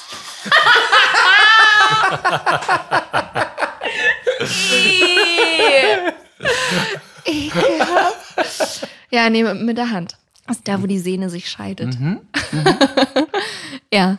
Das war ein ganz krasser Moment, fand ich, dieser äh, der Fantag. Der war richtig. Ja, ich habe das auch noch krass in Erinnerung. Und was auch noch so ein, äh, für mich persönlich so ein, so ein Wow-Erlebnis war, wo ich wirklich dachte, okay, äh, wo ich das gleiche hatte, so wie du, wo ich mir dachte, okay, egal wo du hingehst, die Leute erkennen dich. Äh, ich war ähm, für Viva unterwegs bei der Fußball-Europameisterschaft und das war in Wien. Und ähm, ich habe dann hinterher erfahren, dass Anna und die Liebe in Österreich tatsächlich noch mal eine Nummer krasser war als in Deutschland. Und ich bin da durch die Straßen gelaufen und äh, ich habe tatsächlich so ein bisschen das Gefühl gehabt, äh, ich bin Bill von Tokyo Hotel. Also wirklich, das war richtig, richtig, richtig, richtig krass. Und äh, das war teilweise auch ein bisschen beängstigend. Und da hatte ich echt so dieses, diesen Moment so, okay, übel, richtig krass, Ja. so, was hier abgeht. Ich kann mich noch an einen Spruch von Janette erinnern. Janette Biedermann, wer kennt sie nicht? Damals in den 90ern bei Gute Zeiten, Schlechte Zeiten. Come baby, come baby, Rock my life. Go back to your mom. Get out of my life. Ach komm, einen kriegen wir noch. And then I... Rocking on heaven's floor. Aha, okay, ja gut. Noch ein I'm dramatischen. dancing you to, to turning you on. Oh ja, das war And bei then uns. I go and flow with it. I'm dancing alone To, to turning you on. Ja, das ist Janet Biedermann. Die mochte ich super gerne. Ich weiß, dass viele auch nicht mit ihr klargekommen sind. Die ist halt auch eine richtige Ostpocke. Die kann gut saufen, Ich liebe Janette. Ich auch und die war ein richtiger Teamplayer. Ja, die war ganz finde toll. ich auch. Aber ich Liebe geht raus an Janet. Liebe für dich, Janette. Genie. ich weiß doch, dass aber einige auch nicht mit ihr klargekommen sind. Die hat, trägt das Herz auch auf der Zunge. Die kann auch mal austeilen. Und ich fand sie aber immer super professionell. Ich fand sie einfach gut. Und was wollte ich eigentlich sagen? Achso, dass sie mir meine Story erzählt hatte. An die musste ich schon einige Male denken, während sie noch bei gute Zeiten, schlechte Zeiten war. Das lief ja zu einer bestimmten Uhrzeit im Fernsehen. Und sie war aber einkaufen als Privatperson zu der Zeit, wo eigentlich gute Zeiten, schlechte Zeiten im Fernsehen lief und da ist eine ältere Dame auf sie zugekommen und hat zu ihr gesagt, was machen Sie denn hier? Sie müssen sich beeilen. Sie müssen doch ins Fernsehen, es geht doch gleich los. Aber was hat die denn gedacht? Wo geht die denn Na, dann ich hin? weiß auch nicht, was sie Geht gedacht die hat. Ich dann dachte, dass sie live im Studio irgendwo steht und dann in ihrer, in ihrem, keine Ahnung, Geht die weiß dann ich in ihren nicht. Apparat rein? So, jetzt gehe ich hier in mein Fernsehen. Ich weiß nicht, auf jeden Fall hatte Janette mir das mal erzählt und das geht war doch irgendwie. los. Aber ich dachte, es ist irgendwie so ein bisschen stellvertretend für. Ich- Man kann den Leuten es ja auch nicht verübeln, weil sie gucken da halt rein in den Fernseher und sie wissen ja auch nicht, wie das alles wirklich abläuft. Und damals ja noch weniger. Ich meine, das ist jetzt noch mal mehr als zehn Jahre her. Ja, heutzutage weiß man ja, wie das alles abläuft. Aber damals war halt auch noch GZSZ und so. Das war halt alles noch eine Riesennummer, so ne. Und ja, und da musste ich, Also bin immer wieder dran denken. überzeugt, dass das heute ähnlich immer noch nicht Ja, ganz so krass, aber sein. ähnlich und dass es einfach auch viele Leute gibt, die das auch nicht differenzieren können. und die, aber die ein- wollen auch daran glauben. die wollen daran glauben und ähm, man muss ja auch sich darüber bewusst sein, das ist jetzt auch kein Arthouse, was man da macht. Ich habe übrigens sogar mein Arzt hat es auch geguckt. Das war mir, das ist eine ganz gute Geschichte. Es war mir sehr peinlich. Ich war neu bei diesem Arzt und ich bin dahin, weil mir jemand sagt, ich habe kein Hausarzt es und sagt jemand, der ist sehr gut, geh mal dahin. Und ich hatte so Probleme, die man nicht so gerne sagt. Ich- Untenrum? Ich, nee, nicht untenrum. Ich hatte Magen-Darm. Ach, okay. Also, So. du kannst hier Durchfall und scheißen und so. Sowas sag ich gerne. Ich bin nämlich Kacke Jill offiziell. Okay, Kackedeal, ich hatte, ich hatte, ich hatte Sprühstuhl. Dann bin ich dahin und das ist für mich, ich kann nicht mal Klopapier eigentlich kaufen. Dann bin ich dahin. Weil dir das unangenehm ist. Ja, ist ganz schlimm. Und dann, und dann war Mrs. ich, Worldwide. und dann bin ich dahin und dann sagt er, oh, ich habe schon gesehen draußen, Sie sind doch von Anna und die Liebe. Und ich saß da und dachte, oh nein. Und dann sagt er, ja, wie kann ich Ihnen denn helfen? Und dann habe ich gedacht, ich kann das jetzt nicht sagen. Dann sagt er, ich gucke Sie immer beim Bügeln am Sonntag. Da gucke ich alle Folgen, alle Er? fünf. Mhm. Und dann sagte ich, hm. Und dann sagt er, was haben Sie denn? Ich so, ach, eigentlich gar nicht so wild. Wollte dann schon sagen, ich brauche nur eine Krankschreibung, aber ich so, ich habe da, hm, ich kann es jetzt nicht so sagen. Und dann sagt er, haben Sie, haben Sie Magen-Darm? Und ich, mhm. Und dann sagt er, und, und ähm, darf ich mal Ihren Bauch abfühlen? Ich so, Durfte er nicht. total arm. Und dann sagte er, das Schlimmste war, dass er sagte, ja, ich kann Ihnen dann ja jetzt gar nicht helfen. Und dann sagte ich, es ist mir total peinlich, ich kann Ihnen das jetzt nicht sagen. Und dann sagt er, ja, dann sagen Sie mir doch wenigstens, wie es aussieht. Und dann sagte ich, auf keinen Fall werde ich das machen. Sie schreiben mir jetzt irgendwas auf, dass es weggeht. Und dann sagte ich, und ich werde auf, auf gar keinen Fall eine Stuhlprobe hierher bringen, nachdem Sie mir noch gesagt haben, Sie gucken mich immer sonntags im Fernsehen. Oh Aber wie scheiße auch von ihm. Aber er war ganz süß eigentlich, Aber aber, mir war es ganz. Unangenehm. Oh Mann, ey. Ach, sind Sie nicht die aus dem Fernsehen? Ja, gucken Sie hier mein Genitalherpes. okay, Vor Fronten allem, der war, geklärt. allem, der war auch ganz niedlich. und dann war das so richtig, es war alles scheiße. Er kennt mich aus dem Fernsehen. Im Dann, wahrsten Sinne des Wortes. ja, nee, nicht gut, nicht gut. Da muss man aber schon sagen, Anna und die Liebe hat uns wahrscheinlich auch einiges ermöglicht und eröffnet. Also ohne Anna und die Liebe wäre ich auf jeden Fall nicht auf diverse Filmpartys gegangen. Mhm. Ich hätte nicht diverse Leute kennengelernt. Euch nicht natürlich, aber auch Mhm. Und du, hättest, Verrückte. und du hättest auch nicht dein Kleid gehabt, was du bei Lilly Hollunder, die auch bei uns äh, im Cast war, mit einer Freundin von uns. Die hat es ja auch weit gebracht, weil die ist jetzt Spielerfrau. Genau, und, äh, und Buchautorin. Und Moderatorin. Ja. Und Podcasterin. Und Mutter? Und Werbestar. Und Werbestar. Und das Kleid, was du auf der Hochzeit anhattest, das hattest du auch von Anna und die Liebe aus dem Fundus. Genau. Dafür habe ich noch nicht mal Geld bezahlt. Richtig. Weil wir, nämlich Chris und ich, sind zu Lilly damals zur Promi-Hochzeit, absolute Fußballspieler-Promi-Hochzeit. Wo waren wir nochmal? Nicht in der Provence, Nein, sondern in der Toskana, Bretagne. Achso, Toskana. Toskana. Bretagne, Es wird immer besser. auf Malotze. Und äh, wir auf jeden Fall quasi kommt die, wie nennt man das? Kommt die Kuh aus dem Dorf in eine Stadt oder Ja, so? ungefähr Da so. gibt's doch irgendwie so, hat sich's angefühlt. Da waren nur reiche und schöne Leute und wir. Und wir am Ende von der Party. Äh, Hier die Leute von dem billigen Hotel, in den Bus die Leute. Wer ist im billigen Hotel? Wer ist im Das billigen waren Hotel? wir. Und Gilles und ich so, wir sagen jetzt noch nichts, vielleicht sind noch andere im billigen Hotel, dann fällt's nicht so auf. Da und alle anderen Spieler, Leute in diesem Bus und sie, lass noch mal, komm, rauch noch mal, du rauchst so gar nicht, jetzt rauche ich aber doch. Weißt du, Ja. mitgeraucht. Und wer ist denn im billigen Hotel? Im billigen, ja, hier, wir, wir, wir, wir, wir sind das. Und dann bin ich mit meinem, mit meinem Kleid aus dem Anna und die Liebe Fundus und Chris völlig besoffen von Lillys Hochzeit in den Bus fürs billige Hotel. Das billige Hotel, was auch schon nicht so billig war, Ja. aber es war da das billige Hotel. Ja, aber stimmt, da hätte ich mein Kleid auf jeden Fall. Das Kleid habe ich heute noch. Es hängt auch noch hier im Schrank. Sieht auch gut aus. Habt ihr mal Sachen vom Set mitgehen lassen? Ja. Erzähl. Nicht, nicht so der Rede wert. Ta Tassen, Müslischalen, Tassen und Besteck. Genau, also als wir abgedreht waren, als es dann hieß, Anna und die Liebe wird abgesetzt. Was für eine Story? Habe ich auch gemacht, ohne Scheiß. Ja, auch ich bin, das ich, Gleiche? Ich bin, ich bin, nee, Aus ich, der WG? Nee, ich habe eine hab eine Tasse, eine, eine Cappuccino-Tasse. Äh, nee, nee, eine Espresso-Tasse aus dem Coffeeshop mitgehen lassen. Und äh, ich, ich, bin in die, ich bin in die Küche von Mama Polauke und habe da äh, ein richtig, richtig professionelles äh, Kochmesser mitgenommen. So ein großes, langes. Habe ich heute noch. Benutze ich auch noch. Oh, Ist, war das echt oder war ja, das? ist WMF, richtig gut. Oh gut. Ich hatte auch, ich hatte es mal auf die Pfanne abgesehen. Da gab es so eine ganz tolle Pfanne, aber da habe ich gedacht, ah, wie kriegst du die raus? Also ich war, ich habe ein Buch mal, ich habe ein Buch aus der WG mitgenommen, aus dem Buchregal. Und waren das, ey, waren das nicht so Fake-Bücher, die Nee, nee, da war, zusammengeklebt das war waren? schon ein Echte echtes Bücher. Buch. Und ich habe eine Handtasche mitgenommen aus dem Polauke-Flur. Die war in der Garderobe, war die ähm, als, äh, wie nennt man das, Requisite.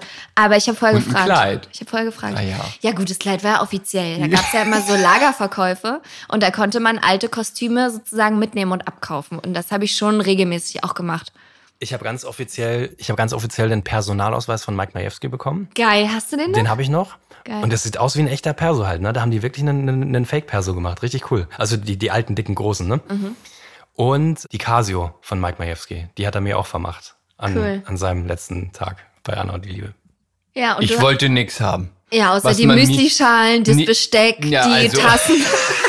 Die Waschmaschine, den Fernseher. Das war nur, weil mein Kostüm, was man mir angeboten hatte, davon wollte ich gar nichts haben. Deswegen habe ich gedacht, muss ich ja irgendwie Irgendwas anders anderes mal, musst du irgendwie dir muss ja ich hier- ja auch mal zu meinem Recht kommen hier. Jill, mit wem hast du dir eigentlich äh, deine Garderobe geteilt?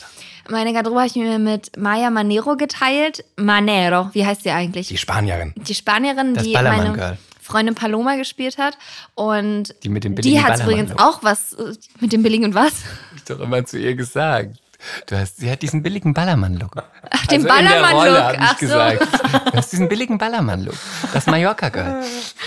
Ähm, die hat auch zu was gebracht, weil die spricht jetzt alle möglichen Serien, Spiele. Also die sieht man nicht mehr so viel vor der Kamera, aber ihre Stimme hört man so gut wie überall. Ob in der Lidl-Werbung oder In der Wölkchen. überall. Ja, Maya hatte auch echt eine sehr prägnante Stimme. Und ich durfte Maya damals ähm, mit aussuchen. Also ich war ja schon besetzt als Mike Majewski. Und das war mein allererster Arbeitstag sozusagen bei Anna und die Liebe. Äh, da habe ich übrigens auch verschlafen. und kam dann völlig abgehetzt und verschwitzt da in Potsdam an. Und äh, dann ging es darum, eine Paloma zu finden. Und da waren ganz viele Palomas, so, so Klone, die sahen auch alle gleich aus. Und äh, Maya ist es dann tatsächlich geworden. Ja, Ja, mit der habe ich mir meine Garderobe geteilt und die hatte dann später einen Hund. Den hat sie dann noch immer mitgenommen und der hat halt überall alles vollgepisst. Sage ich euch so, wie es ist. Und ich habe ja in der Garderobe quasi gewohnt. Also wir haben irgendwie alle immer mal in der Garderobe gewohnt. auch mal übernachtet, kann ich mich erinnern. Auch übernachtet. Ich habe ja Und perfektioniert. Mittagsschlaf gemacht. Genau, ich habe perfektioniert, dass ich 20 Minuten bis anderthalb Stunden Naps machen konnte, ohne dass ich mich bewegt habe, ohne dass an meiner Frisur, an meinem Kostüm oder an meinem Make-up irgendwas zu Schaden gekommen ist, sondern ich Gut. habe mich dann einfach nur hingelegt und ganz starr geschlafen. Super, da hättest du auch modeln können. Ist auch wichtig, dass man das kann. Dann ähm, bin ich ja teilweise, dadurch, dass ich ja, wie gesagt, damals eine Fernbeziehung hatte, dann nachts mit dem Nachtzug direkt nach Potsdam gefahren, habe mich vom Nachtwächter mit meinem Koffer reingehen lassen und habe in meiner Garderobe übernachtet, damit ich nicht erst quasi nach Hause und nächsten Morgen wieder ins Studio fahren musste, sondern bin direkt ins Studio, habe dort übernachtet. Wir hatten da auch eine Couch, später gab es auch Fernseher da drin. Und da haben wir es uns schon sehr gemütlich gemacht. Und ich glaube, das hat auch nochmal diese Schullandheim-Stimmung und Ferienlagerstimmung auch nochmal unterstützt irgendwie. Ich kann mich auch erinnern, dass wir einmal eine richtige Übernachtungsparty in Anführungsstrichen dort gemacht haben. Ich glaube, du warst dabei, Maya war dabei, ich glaube, Caro. Ich glaube, da da warst du noch nicht mit dabei, genau. Und da haben wir da richtig schön im Studio übernachtet, das weiß ich noch. Ja. Das war aber lustig. Und hat irgendjemand mal mit irgendjemand geschlafen? Also ich also hatte nicht ja. wir, aber Ach vielleicht so, weiß man ja Ich wollte gerade sagen, also ich hatte ja einen Freund, deswegen Aber aber die es gab ja- Kollegen untereinander, Es gab hat man ja, da was also es gehört? gab ja ganz, ganz eindeutig einen Love Interest bei Anna und die Liebe. Von Ja. dem haben wir noch gar nicht gesprochen. ich Und das saß ist, auch mal bei ihm auf dem Schoß. Siehst du. Und ähm, das war natürlich ganz klar Roy Peter Link. Roy Peter Link. Der schöne Roy. Roy Peter Link. Der schöne Roy. Roy, wenn du das heute hörst. Wir haben dich immer geliebt. Send Nudes. Ja, und ähm, nein, also ich wüsste jetzt, also was, doch einige haben mit einigen geschlafen, natürlich. Das Also ist immer so die beim Namen. Ich, Film. ich kenne eine Story, aber ich schweige wie ein Grab. Nein, sag, dann sag ohne Namen. Sag, dir, sag ich dir hinterher. das kannst du jetzt nicht so Das kannst du nicht tun. Also ich, also ich weiß schon auch, dass vom Hauptcast äh, Leute miteinander geschlafen haben. Kennt ihr noch den Stinker? Einer, der gestunken hat? Ja, der hat ganz stimm gestunken. Das müssen wir jetzt hier sagen. Der Stinker. Der Hat der doch- gestunken? Ja, wie hieß er denn? Der, der so doll gestunken hat. Da hat Dieter Klebsch ihm doch mal gesagt, ich sag ihm das jetzt. Dieter Klebsch, übrigens. Nein, Dieter Klebsch hat es hat nicht gestunken. Dieter Klebsch hat ihm gesagt, Dieter Klebsch hat ihm gesagt, dass er stinkt, weil er gesagt hat, weil er gesagt hat, das ganze Team sagt es, ich sag's ihm jetzt, es ist unfair. Also hat er ihm gesagt, du riechst, du musst dich waschen, das Team findet, du stinkst. Das weiß ich nicht mehr, wer Doch. das war. Doch, Weil, ist wie jemand im heißt der Hauptcast? denn? Der kam in der letzten Staffel und dann von nun an ging's Na bergab. gut, da bin ich, da war Da ich warst nicht du gar mehr so nicht mehr da. dabei. Nee. Nee, wie hieß der denn? Ach Gott. Ja, Nein. Das war dann.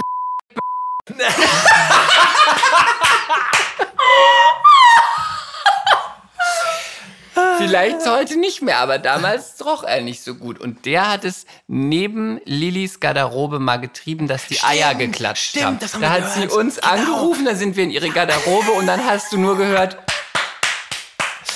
Stimmt, da kam, da kam seine Freundin und der war doch irgendwie aus, aus München oder so. Ich weiß gar nicht mehr genau, das, da kann ich mich noch erinnern. Also schlimm kann er ja doch nicht gestunken haben. ah, weiß ich nicht, weil der nicht wie sie gerochen hat.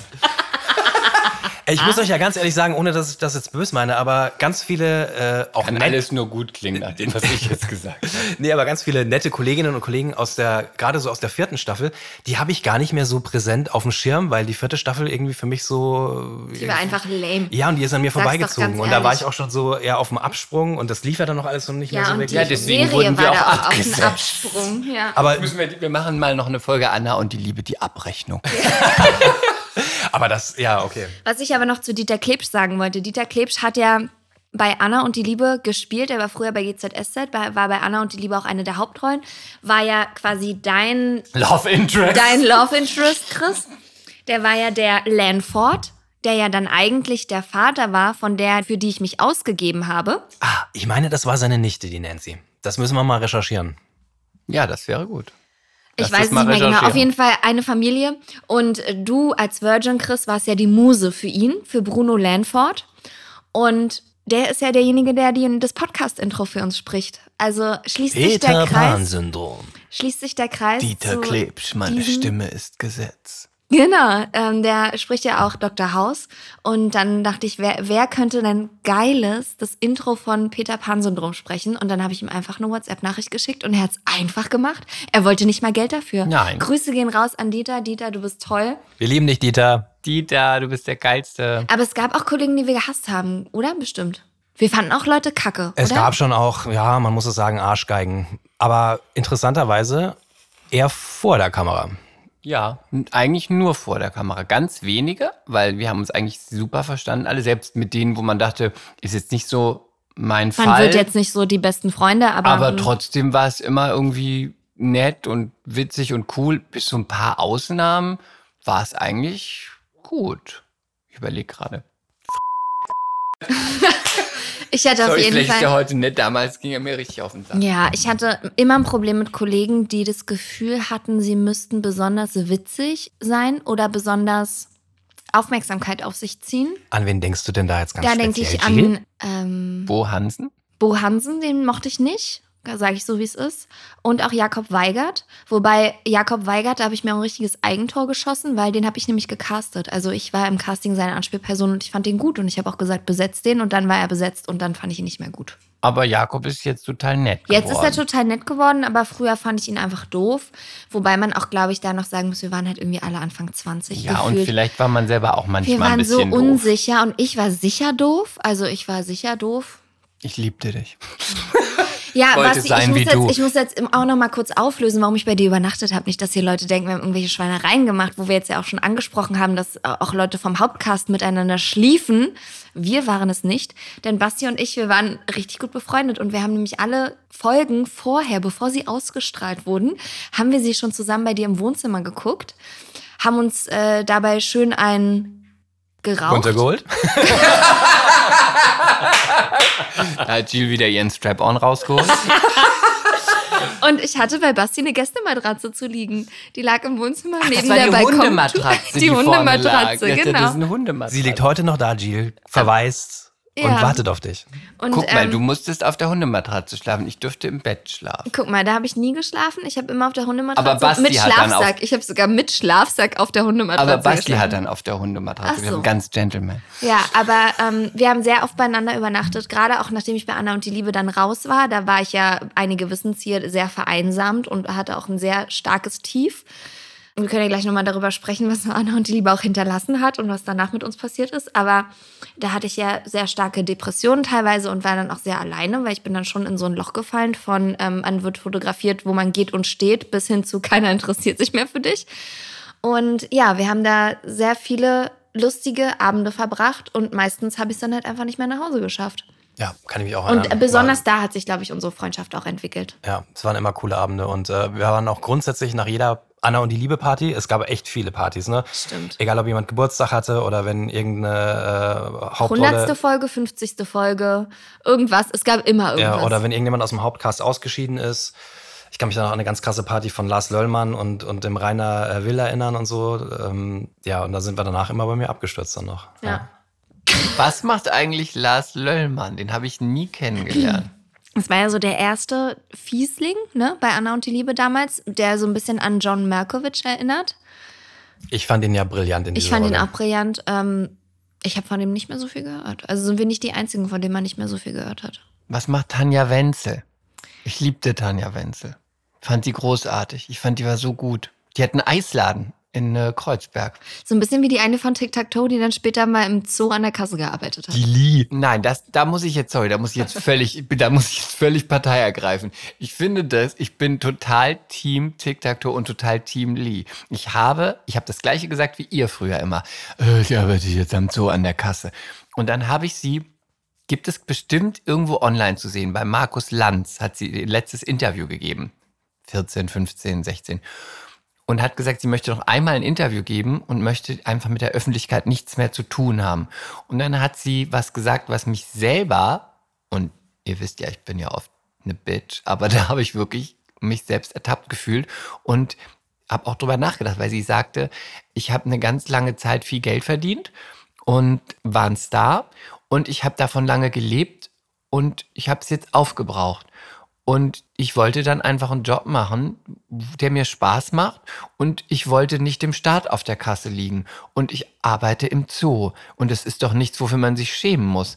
Und wenn ich als berühmte Person mich über jemanden lustig mache, der bei Lidl arbeitet, dann bin ich die arrogante Kuh. Aber das ganze Land lacht über mich, weil ich im Zoo arbeite und wo ich mit ehrlicher Arbeit mein Geld verdiene. Und da war ich so völlig, oh Gott.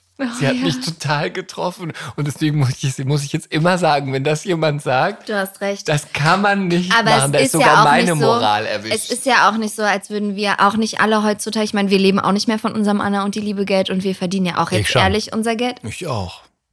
Ich habe das in Aktien angelegt. Also ich lebe Auf nicht. gar keinen Fall. Ich habe es auf jeden Fall versoffen, sage ich euch so, wie es ist. Aber ähm, es hat uns ja danach auch noch in ein anderes Leben katapultiert. Und das finde ich jetzt nochmal ganz interessant, weil ich glaube, die besonderste Station von uns dreien hatte Basti, nämlich bei Berlin Tag und Nacht. Und ich habe nicht vor der Kamera gestanden. Zum Glück. Ja, was gibt's dazu groß zu sagen? Also ich, ähm, Es gab zwei Jahre in der Geschichte von Berlin Tag und Nacht, da bist du nicht an äh, Basti König vorbeigekommen, wenn du da mitspielen wolltest. Ich Oh, habe da yes. als Head of Als Casting. Bouncer. Ja, ich hatte da meine Produzentencouch und äh, nein, Blödsinn. Nee, also ich habe halt äh, den Hauptcast tatsächlich bestückt, äh, zwei Jahre lang und ähm, ja, ist halt ein krass anderes Arbeiten gewesen auch. Äh, die produzieren auch ganz anders als. Äh, Wie läuft es da? Lernen die Text? Haben die Text? Nee, wonach ist- besetzt? das- das- das wo, schon- wonach wird Berlin Tag und Nacht besetzt? Das ist ein reines Typcasting. Und da wird er, wie gesagt, nach spielfreudigen, halbwegs talentierten Menschen gesucht, die aber halt einfach Charakterköpfe sind und äh, spezielle Typen sind. Und ähm, wie gesagt, es wird ganz anders produziert als eine, sage ich jetzt mal, eine herkömmliche Daily Soap wie GZS oder andere. Und eine herkömmliche Daily Soap wird ja schon schlechter produziert als ein Tatort und ein Tatort wird schon schlechter produziert als ein Kinofilm und ein deutscher Kinofilm wird schon schlechter produziert als eine amerikanische Serie und so könnten wir immer weitermachen. Das heißt, Berlin Tag und Nacht ist ungefähr so der Wurmfortsatz des deutschen Fernsehens. Aber läuft immer noch. läuft. Und das ist eigentlich die Hauptsache, es läuft. Es hat seine Daseinsberechtigung, ne, Auf sag ich jeden immer. Fall, solange Also, Leute das gucken muss, ist, ist es ja auch gut. Genau. Nee, und die haben Und halt. da sind auch Stars hervorgegangen. Wer kennt nicht JJ Rühle? Hat 200.000 Follower. Ja. Und äh, wie viel haben wir? Also Basti ist nicht auf Instagram und wir können uns von 2000 Voll- 200.000 nicht- nicht Voll- ernähren. Nee, von unseren Followern nicht, nee. Wir müssen zu Berlin Tag und Nacht, Jill. Ich bringe euch ganz groß raus. Ich habe die Connections, Leute. Ja. Äh, nee, und die haben halt äh, zum Beispiel auch keinen Dialogtext, so wie wir das kennen, sondern es gibt tatsächlich einfach äh, eine Grundstory, so einen Fließtext, wo die Szene mehr oder weniger beschrieben ist, was passiert, wie man reagiert. Und das, Sag mal mal ein Beispiel. Kevin ist völlig überrumpelt von der Situation und äh, blufft Uschi an, weil er nicht mit ihr schlafen möchte, so irgendwie, ne? Keine Ahnung. Und ähm, Und die müssen es selber dann sich aus. genau, und, und das ganz ehrlich ist ja schon auch ein bisschen eine Kunst, muss man sagen, und ein Talent, weil die stellen Das, das machen wir mal hier. Du gibst mal den Plot vor und wir machen das. Ne, we- weißt du, Okay. die, die, die stellen Ja, sich da wirklich hin, weißt du, die, die stellen sich wir da wirklich hin und äh, was gerade in ihren Köpfen ist, es, es gibt auch einen Realisator, einen Regisseur, eine Regisseurin, die das schon so ein bisschen guidet, aber im Prinzip kommt alles von denen. Und wie viel, wie viel Takes machen die dann? Machen die das einmal und dann ist gut oder machen die das öfter? Ich muss ehrlich gestehen, weil ich ja das Casting gemacht habe, ich war gar nicht wirklich so oft am Set dabei. Ne? Ähm, aber das wird dann ähnlich wie das bei Anna und die Liebe war. Also ich meine, mehr als Dreimal macht man es nicht. drei, vier, fünf Mal sollte man es nicht machen, weil ja gar keine Zeit dafür da ist. Und die drehen tatsächlich äh, mit einer ganz normalen Mühle. Ne? Also da ist ein EB-Team. Ne? Handy. Handy. Mit dem Handy und so, einem- so einem Licht, was du so dran klipsen kannst an dein Handy, so ein Ringlight. So ein kleines. Oh Gott. Also die haben halt keine, keine richtigen Kamera-Operator und Studiokameras, sondern die haben halt wirklich so Fernseh-TV-Beitrags-Mühlenkameras. So, ja. Okay, weil, dann gib warum? uns doch weil, die das, weil das die abgelegten von RTL 2 sind oder weil man denkt, das, das ist besser fürs Publikum, die mögen es. Rough. Danke. ja, ich glaube, ähm, Da, da war einfach kein Geld mehr da. Sei, sei doch ganz ehrlich, es war einfach kein Geld mehr da. Es hat ja auch eine, eine ganz, einen ganz speziellen Charme, sage ich jetzt mal. Äh, Die Bildsprache ist ja auch sehr speziell und das ist ja gewollt. Das ist ja Okay. alles so ein bisschen auf Documentary und Ja. äh, Real Life. So, so hat es ja angefangen. dann gib uns doch immer jetzt eine Szene und Chris und ich werden die jetzt einmal kurz umsetzen, um unsere schauspielerischen Fähigkeiten Ob zehn Jahre nach Anna und die Liebe nochmal zu testen. Aber wir müssen, wir müssen so machen, dass wir ein Casting für dieses Format hätten. Wir müssen uns da schon anpassen. Okay, ja. Okay. Ähm, Chris ist der ehemalige Lover von, von Jill. Ähm, die beiden haben sich zehn Jahre lang nicht gesehen und Jill bestellt Chris nach Hause zu sich. Er steht vor der Tür, er klingelt, er läutet, sie macht auf. Sie weiß natürlich, wer Chris ist. Chris ist erstmal überrumpelt, weil er erkennt Jill erstmal gar nicht, dass das seine Verflossene ist. Dann geht ihm aber ein Licht auf. Sie bittet ihn herein, sie gehen ins Wohnzimmer und dann lässt Jill die Bombe platzen, guckt dabei auf den Boden und sagt, ähm, ja, damals vor zehn Jahren, weißt du noch, Ich ich war schwanger Okay, und ich habe, ich habe eine Tochter. let's do it. Okay, eine Frage habe Okay, ich nur. Ding warum dong. klingel ich? Wenn, warum klingel ich bei ihr? Weiß ich, wenn ich nicht weiß, Du hast dich, du hast dich beworben. Äh, Jill, Jill äh, ist eine Barbetreiberin, sie ist Okay. Gogo-Tänzerin und äh, klar. sie, sie sucht, sie sucht, Ey, übrigens, bei Anna die Liebes habe ich ja vorhin vergessen. Ich war übrigens auch Stripperin Ja, gut. kurzzeitig. Ich habe im ähm, an der Stange sogar. ich habe in der Ja. Stange äh, richtig an der Stange getanzt. Ich habe sogar von der Stripperin I Unterricht hate you so bekommen. much. Unterricht habe ich bekommen. Okay, ich habe mich beworben als Ja, du hast dich Stripper. beworben als, äh, als Stripperin. Stripper. Und- als Stripperin. Genau, und willst dich jetzt, das ist praktisch das, du denkst, du gehst auf ein Bewerbungsgespräch, aber in Wirklichkeit, und das ist der teuflische Plan von Will ich Jill. dir sagen, dass du eine Ja. zehn Jahre alte Tochter hast? Genau, Okay. und, ja, okay. Okay. Und bitte. Ding Dong.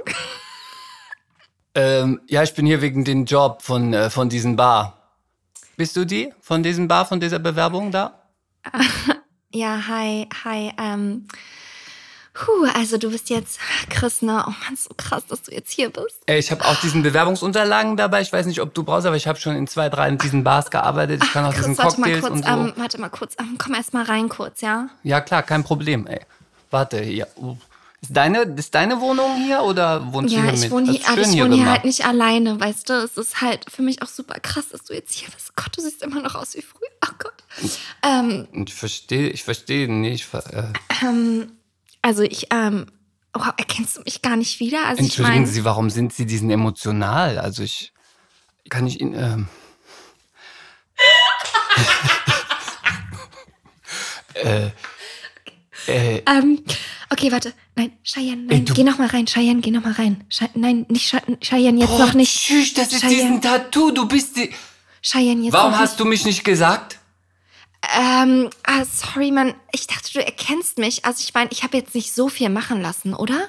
Du siehst richtig Baba aus. Ich mag das. Also, aber du, äh, du hättest mir schon sagen können, wenn ich mich hier bewerbe. Du weißt, Ja, ich wäre also- gern zu dir zurückgekommen. Ey, wirklich? War früher immer richtig. Oh mein Gott, ich, ich wollte, also ich wollte die ganze Zeit schon mal sagen, so, Cheyenne, jetzt kannst du rauskommen. Cheyenne! Cheyenne! Komm raus! Ähm, Ähm, ich wollte, ähm, also das Cheyenne, hallo, Cheyenne?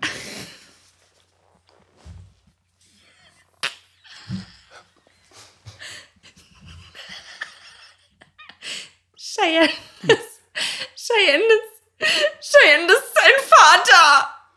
Was? Das ist mein Kind? Warum hast du mir nicht gesagt, das habe ich mit dir diese Kind gemacht? Ist diesen Cheyenne von mir damals? Du hast mich verlassen für diesen, du für diese Nachbarn. Du warst richtige Schlampe. Du hast mit allen rumgeschlampt. Und jetzt bist dieses mein Kind? Schau doch, sie hat denselben Sprachfehler wie du. Danke aus. genau so. Ist gekauft. Danke. Wir haben den Job. Aber ich muss sagen, es ist auch wirklich anspruchsvoll. Das war schwierig. Ja, es war Dahin schwierig. zu leiten auch. Dahin zu leiten. Und man, hat Finale. und man hat keinen Text. Ja. Man muss sich ja alles ausdenken. Also Hut ab, Mütze runter für alle, die Berlin Tag und Nacht arbeiten. Äh, und Chris, wo hat's dich so hingeführt? Hm, Ich habe eine Agentur eröffnet. Das heißt, ich habe eine eigene Agentur. Ich bin jetzt Agent. Du, du wechselst also auf die andere Seite. Ich mach mal kurz hier die Chippes auf. Oder ja, ich bin auf die andere Seite gewechselt. Ich habe eine Agentur. Erst war es nur für Werbung und jetzt auch für ähm, Schauspieler. Und ja, das läuft total gut. Das gibt es jetzt seit zehn Jahren und ähm, wir besetzen jetzt tatsächlich von der Soko bis hin zu Netflix. Soko, Soko Wismar, Soko Alles. Hamburg, Soko Stuttgart. Stuttgart. Ja, alles, was es gibt, von, von Netflix bis Jerks, ist alles dabei. Läuft gut. Und ich drehe auch immer noch, aber natürlich nicht mehr so viel wie vorher. Und geht mir gut. Kann man sagen. Das ist doch schön. Und Basti, du bist aber ja nicht bei ähm, Berlin Tag und Nacht geblieben, sondern du bist jetzt generell so ein bisschen in Produktion, Genau. auch hinter der Kamera, äh, bei Fernsehsendern und so weiter und so fort. Du bist auch mit den Lochis in Asien gewesen. Richtig, genau. Ja, ich bin eher hinter die Kamera gewechselt. Irgendwann hat so die Vernunft gesiegt, sage ich jetzt mal. Meine Eltern waren dann noch happy, mach mal was Vernünftiges.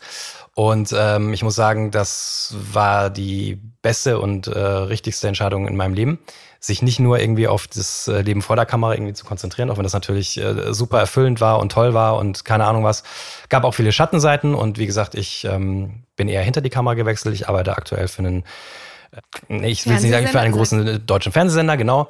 äh, hinter der Kamera und genau, es war auch nicht immer leicht so. Dieser Umbruch war nicht leicht irgendwie. Hattest du auch nach Anna und die Liebe so das Gefühl, dass du irgendwie in so ein Loch gefallen bist oder? Interessanterweise, hm, ich kann das glaube ich mit Jein beantworten. Ich weiß nicht, das war so, das war absehbar, dass es eh vorbei ist. Ne? Wir hatten das ja dann schon lange so im, im Gefühl. Und tatsächlich der, der Vertrag für die vierte Staffel, den habe ich eher so, da wurde ich eher so ein bisschen reingedrängt irgendwie. So, das war dann irgendwie, das Geld ist geflossen, es war sehr bequem. Das war auch das einzige Mal, dass ich ein Produzentenessen hatte mit dem, mit dem Produzenten und dem Producer und meiner Agentin. Das hat es vorher auch nicht gegeben, wo man mehr oder weniger gesagt hat, ja, wir planen das und das mit der Rolle und es wäre echt super wichtig, dass, dass er dabei bleibt. Und es war auch eine schöne Geschichte, die sie eigentlich vorhatten äh, zu erzählen. Und dann haben die mich mehr oder weniger nochmal geködert, weil tatsächlich war so ein bisschen im Hinterkopf zu sagen, ähm, mit Janettes Ausstieg von der dritten Staffel wäre ich dann auch gegangen. Also ich wäre dann vielleicht noch bis November oder so, so geblieben. So habe ich es ja auch gemacht dann. Und wäre mhm. dann, wäre dann auch gegangen so. Mhm. Und ähm, gut, dann gab es halt eben dieses Totschlagargument Kohle und eben auch eine tolle Geschichte. Mikes Vater sollte dann kommen. Das wurde auch dann noch anerzählt, aber das, was sie eigentlich richtig erzählen wollten, da war dann keine Zeit mehr, weil die Serie dann abgesetzt wurde. Das war der, der trinkt, ne? Du hattest ich will keinen Namen nennen, aber der, der hat doch getrunken. Ich weiß es nicht mehr, keine Ahnung. In echt? Aber er sollte auch auf jeden Fall, war er doch eh so ein Säufertyp, sollte er doch eh darstellen, war, oder? War, glaube ich, auch, ja, ja, ja, genau. Aber der war beim Casting gut, denn den habe ich auch Partner-Casting-mäßig besetzt. Ja, egal, auf jeden Fall. Ähm, äh, wo war ich jetzt stehen geblieben? Ich habe an dem Tee. Äh, da hast mir. du danach nicht mehr, bist du danach nicht in ein Loch gefallen? Ähm, es war dann auch okay, dass es vorbei war. Genau, es war okay, dass es vorbei war. Ich bin allerdings. Du warst ja auch ein richtiger Sparfuchs. Du hast ja dein ganzes, du hast ja nicht einen Cent ausgegeben. Ich komme aus Franken, da legst du das Geld auf die hohe Kante und guckst, dass du zurechtkommst mit deinem Geld. Immer an die Zukunft denken, Freunde. Ähm, nee, also ich, ich habe nie in Saus und Braus gelebt, wie andere Kollegen vielleicht auch. Ich habe mir das einzige, das einzige, was ich mir echt krass gegönnt habe, war meine Wohnung, weil die, die hätte eigentlich in den Proportionen auch nicht unbedingt sein müssen so. Und mhm. das war der einzige Luxus, den ich hatte. Ja. Geht. Kann man, äh, war, kann man also machen. Größer geht auch. Ja, natürlich. Größer wäre auch jeden noch Fall. gegangen. Aber es wäre auch eine Nummer kleiner gegangen und ja, das war der einzige Luxus so.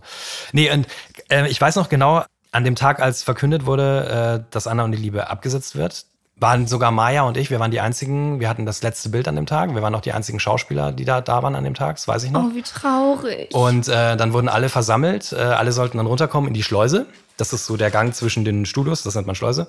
Und dann kam eben Christian Popp, der Produzent, und hat dann verkündet, ja, hm, bla bla, die Quoten und so weiter. Und äh, ich glaube, das ging dann schon los. Ab Montag werden schon die letzten Folgen irgendwie auf Six ausgestrahlt und nicht mehr in Sat 1. Und äh, wir produzieren dann irgendwie noch bis März 2012 und dann ist es vorbei. War ein bisschen komisch. Ich weiß nicht, wie es für dich war, Chris, weil irgendwie war das so, man wusste, es ist vorbei, aber es war nicht abrupt vorbei, dass man sagt, okay, wir haben jetzt noch drei Drehtage und dann ist alles weg, sondern du wusstest, okay, du hast jetzt noch irgendwie sechs Wochen, um Abschied zu nehmen. Und das war irgendwie auch so ein Abschiedsprozess. Und dann weiß ich noch, die ersten zwei Wochen, nachdem es abgedreht war, war ich unfassbar traurig. Aber eher, weil ich die Leute vermisst habe. Und da war gar nicht so der Gedanke, oh, Gott, jetzt ist alles vorbei und was kommt jetzt beruflich. Das kam dann auch irgendwann mal so, ne? Aber ich war eher traurig, äh, die mit den Menschen nicht mehr zusammen zu sein und diese Familie, weil es war wirklich wie eine Familie zu verlieren. Und so Existenzängste hatte ich in dem Sinne nicht. Und ich bin auch. ja genug gespart, lebt ja heute noch von dem Geld. Richtig. Äh, und von daher war das äh, fein irgendwie. Und bei mir ging es ja dann auch mit dem Theater dann in, in, in Dresden weiter relativ schnell. Also ich bin. ja, habt ihr beide doch Theater gespielt, zusammen dann auch, Nein. ne? Ach so, das, nee. hätte, das hat uns Corona verbockt. Ja. Das hätten Ach wir letztes so. Jahr. Corona, du Schlampe. Ja, nee, also von daher, ja, ich war traurig, aber ich bin jetzt nicht wirklich in so ein Loch gefallen. Okay. Das, das gab's nicht. Ich hatte, war, war das nicht im Januar, als das gesagt wurde? Ja. Und ich weiß auch noch, wir hatten länger Weihnachtspause, die wurde sogar, glaube ich, um zwei Wochen verlängert, weil die schon die Bücher irgendwie umschreiben mussten. Und spätestens ab dem Zeitpunkt wusstest du, oha, das könnte eventuell schlecht ausgehen. Ja, und heute läuft es immer noch und alle lieben uns immer noch. Ey, und wenn die jetzt die Quoten hätten, die wir damals in unseren schlechtesten Zeiten hatten, die würden, ey, die, keine Ahnung, die würden. Ja, und jetzt wollen sie es auf einmal wieder geben. neu auflegen. Ich fasse es alles nicht. Ich war auf der Fashion Week, weiß ich noch, und dann hat mich jemand von euch angerufen. Ich war's. Ja, du warst. Und wir waren nach der Fashion Week was trinken. Und eine meiner Freundinnen hatte sich gerade getrennt und die andere hatte irgendwas. Nichts jetzt Schlimmes, aber irgendwie gesundheitlich. Fuß, Hand, keine Ahnung. Und dann hatten, waren wir schon so- irgendwie, und dann waren wir schon ein bisschen Hacke. Und dann haben wir immer angestoßen und gesagt, Drink for Love, weil sie wollte einen neuen Freund. Drink for Health, weil sie wollte wieder gesund werden. Und dann kam ich und dann kam Drink for Job, weil ich war arbeitslos. Und ich war in dem Moment total wütend, das weiß ich noch. Und traurig war ich dann erst am nächsten Tag. Ich war eigentlich vom nächsten Tag an bis, also ich konnte, konnte das auch nicht so gut abdrehen. Es hat mir, fiel mir schwer. Ich kann eh schlecht Abschied nehmen, generell. Ich bin ganz schlecht im Abschied nehmen. Bis heute. Und ich hatte mir bis heute auch nicht die letzte Folge angeguckt. Ich kann es nicht angucken. Ich kann es nicht angucken, weil, jetzt, jetzt ganz kitschig, weil dann ist das ganz vorbei. Oh nein. Ah, ich kann es nicht Nein, angucken. solange wir uns noch haben, ist es nie vorbei. Ja, ich kann es nicht angucken.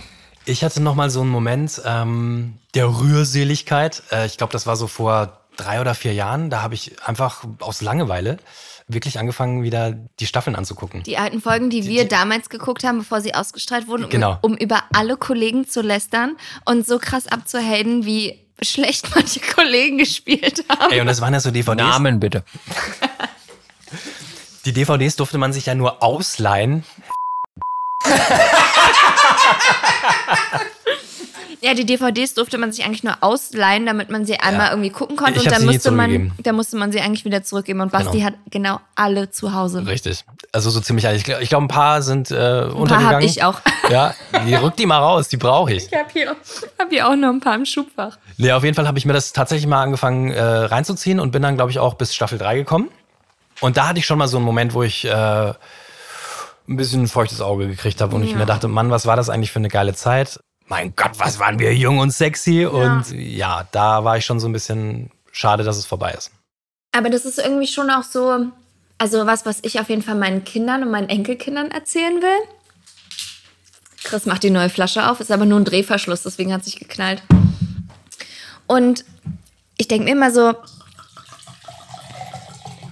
ach ja, das klingt doch schon mal nett. Ich denke immer so, wenn man früher in der Jugend so wenn man früher in der Jugend sozusagen Leute, wirklich. Wenn man früher in der Jugend so berühmt oder bekannt gewesen ist und dann erzählt man das seinen Kindern und dann gucken die das, finden die das dann cool oder denken die das dann, mein Gott, wie peinlich. Du warst Stripperin. Ich würde es lieben, wenn du meine Mutter wärst. Wollte immer Es waren nur zwei oder drei Folgen oder so. Ich war auch Tanzstar. Ich war alles. Alles, was ich sein wollte in dieser Serie. Schon von Stunde null an. Du hast geraucht, du warst bitchig, du warst Stripperin, du warst eigentlich. Dein Leben war meine Rolle. Und also, was ich noch weiß, es war die Hochzeit, die war super schön. Das hat mir richtig, das hat mir richtig doll Spaß Das war auch ein gemacht. schöner Dreh da Das war auch eine Traumhochzeit. Und dann weiß ich auch noch die, Die erste, die zweite oder die dritte? Ich habe ja nur einmal Ach geheiratet. du, nicht die, nicht die Ho- Ja, Hochzeit meine von Love. eigene. Ach so. Sogar ich durfte ja sogar heiraten. Wow. Aber, das war ja auch das Witzige, Alex musste einen gebrochenen Arm haben und ich musste einen Hautausschlag haben, damit es nicht die perfekte Hochzeit ist. Natürlich. Weil die perfekte Hochzeit, die war ja dem Hauptpärchen äh, zugeschrieben. Und ich weiß auch noch, als die Trennungsphase war damals, Alex und ich waren, glaube ich, schon so wie ein Traumpärchen auch in dieser Serie. Und schlank. Und ich war damals nicht schlank, also ich bin heute schlanker. Obenrum, ja. Du meinst obenrum, was meine Brüste angeht? Nee, hier, so Schultern, Arme war doch ganz nee, schlank. Nee, eigentlich nicht. Nee? Nö, mm, mm. Aber Gesicht ich war schlank. Nö, mm, Auch auch, nicht? nicht. Warum habe ich mich mit dir angefreundet? Weiß ich auch nicht so genau. Ich bin jetzt auf jeden In Fall meiner schlanker. Welt warst du schlank. ja, weil, du, auf mein, weil mein. Charakter für dich schlank war Ja. vielleicht. It's all about the attitude. ähm, ja, auf jeden Fall gab es dann diese Trennungsphase zwischen ähm, Alex und mir oder Lilly und Lars. Und da weiß ich noch, dass mir dann im Nachhinein, Jahre später, der Produzent erzählt hat, dass sie es leider kürzen mussten, weil unsere Trennungsgeschichte so herzzerreißend und so schön und so intensiv und gut war, dass sie eigentlich zu gut war für die Serie und leider die Hauptstory überschattet hat und sie deswegen uns äh, rauskürzen mussten und es leider gar nicht so erzählt haben, wie schön es eigentlich war. Aber so viel dazu. Traurig, aber das ist das Telenovela Live. Wir können ja jetzt noch mal ganz kurz, da wir ja im Peter Pan Syndrom Podcast sind, vielleicht noch mal so ein bisschen Retrospektive betrachten. Ja, Damals bitte. waren wir ja noch jung, frisch, Wir wollten berühmt und reich werden, wir wollten Fame und alles Mögliche. Wie hat sich denn so euer Leben verändert? Oder wie seid ihr denn erwachsen geworden? Oder seid ihr durch Anna und die Liebe vielleicht auch ein Stück schon erwachsen geworden? Oder seid ihr heute immer noch nicht erwachsen? Also ich würde sagen, ich bin immer noch nicht ganz erwachsen, was ich aber gut finde und was ich auch immer beibehalten möchte. Aber ich, was sich verändert hat, ist, dass ich nicht mehr berühmt sein möchte. Ich würde es jetzt, wenn es ist, ist es halt so, aber es ist nichts mehr, was ich total. Aber das Geld willst du. Das Geld Denn will ich auf jeden Fall. ich bin jeden auf jeden Fall Kapitalist. ich bin auf jeden Fall, äh, ja, und äh, das hat sich auf jeden Fall, ich bin auf jeden Fall, ähm, jetzt hänge ich. Ich bin auf jeden Fall, das ist auf jeden Fall, das ist auf jeden Fall. Auf jeden Fall, auf jeden Fall. Aber Anna und die Liebe hat mein Leben tatsächlich bereichert und verändert, weiß ich nicht. Ich, äh, das war eine ganz tolle Station in meinem Leben. Und ich bin auf jeden Fall, ich würde nicht sagen, erwachsen, erwachsen, erwachsen, weil ich mein eigenes Geld verdiene und weil ich auch eine Firma habe. Und ich kann mich auch tatsächlich erwachsen benehmen. Das ist vielleicht der Unterschied. Das konnte ich früher nicht. Ich kann auch so tun und spielen, als ob ich seriös bin. Super. Auch wenn ich es nicht so bin. Aber das ist ein großer Vorteil, in, wenn man sich einfach die kindliche Seite und den Spaß bewahren will, um das mit Peter Pan zu sagen, und trotzdem aber nach außen hin quasi, da kommt wahrscheinlich auch die, das Schauspieltalent, dass ich das ganz oft spiele. Jetzt verlangt mir nichts ab, aber ich weiß, wann ich dann seriös sein muss. Ja. Und dann geht's. Ja. Und wenn es vorbei, wenn 18 Uhr ist, dann ist es nicht mehr so. Ja, sehr gut. Also ich finde, alles im Leben hat seine Zeit. Und ich bin sehr, sehr dankbar dafür, was ich erleben durfte, gerade auch bei Anna und die Liebe. Das ist ein, tatsächlich ein wichtiger Teil meines Lebens gewesen. Ich schaue da gerne, Zwei nicht gleich. ich schaue da gerne drauf zurück und äh, freue mich, dass ich Teil von, von so einer tollen Sache war. Ich muss aber sagen, dass ich mittlerweile, das Ego ist vielleicht auch ein bisschen kleiner geworden. Ich bin so ein bisschen mehr im Leben angekommen, als ich das damals irgendwie war und ähm, finde auch viele Dinge sind viel, viel wichtiger, als äh, von einer Fernsehkamera rumzukaspern und habe wirklich gar keinen Drang mehr so wirklich von der Kamera oder auf einer Bühne zu stehen. Ich habe mich davon so ein bisschen verabschiedet, aber das ist trotzdem, es ist natürlich immer noch in einem drin irgendwie, so dieses, dieses Feuer und diese Leidenschaft dafür, aber ich brauche das irgendwie nicht mehr. Ich bin echt glücklich und zufrieden, was ich jetzt beruflich so mache. Habe auch viele verrückte Dinge gemacht äh, zwischen Anna und die Liebe und dem, was ich jetzt tue. Und ähm, bin eigentlich glücklich. ist doch schön. Wie ist bei dir? Und bei mir auch. Also ich habe mich ja auch dann irgendwann von der Vorstellung verabschiedet, dass ich Schauspielerin bin oder sein muss oder dass mich das alleine erfüllt. Und deswegen Aber bist du ja trotzdem. bin ich ja trotzdem, aber es ist nicht mehr diese, hat nicht mehr diesen Stellenwert wie früher. Und ich renne dem nicht mehr so dahinterher. Es ist jetzt cool, wenn was passiert und wenn was klappt und wenn ich was drehe, dann macht mir das auch Spaß und dann hat es auch seine Berechtigung. Aber ich definiere mich nicht mehr so darüber und es war früher schon so, muss ich sagen. Und für die Zeit war es auch okay.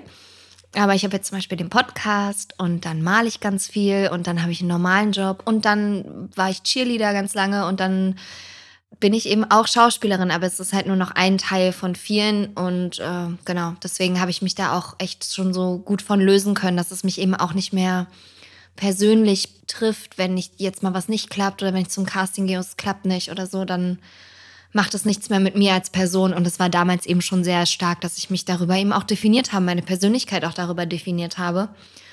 Und ich denke, das ist ein Was ja auch total schwierig ist, ne? wenn man sich über seinen Job nur definiert. Und es gibt ja auch viele Kollegen, ich weiß gar nicht jetzt von uns, aber generell auch, was so ein Star sein oder auch ein Soapstar sein mit einem macht, wo auch Kollegen dran zerbrechen, weil man, wenn man sich nur darüber definiert, ja. und irgendwann zieht das Scheinwerferlicht weiter und man ist eben Figur X und bekommt nicht mehr viel, dann ist für viele auch irgendwie so Scheinwerferlicht aus, Spaß aus, Leben aus und Ja. äh, die kommen dann nicht mehr so richtig raus. Ja. Also ich, ja, schwierig. Ich denke, da haben wir schon ganz gut getroffen. Also da Ja. haben wir schon echt äh, die Kurve ganz gut bekommen. Und trotzdem hat Anna uns und die Liebe uns, glaube ich, auch viele Türen eröffnet. Also das, was wir heute machen, würden wir nicht machen, wenn wir damals die Rolle nicht bekommen haben, denke ich. Ja, ich wollte es gerade sagen. Also ich würde nicht hier sitzen und das machen, was ich jetzt tue, wenn ich sowohl Viva als auch Anna und die Liebe nicht gehabt hätte. Das ist tatsächlich so.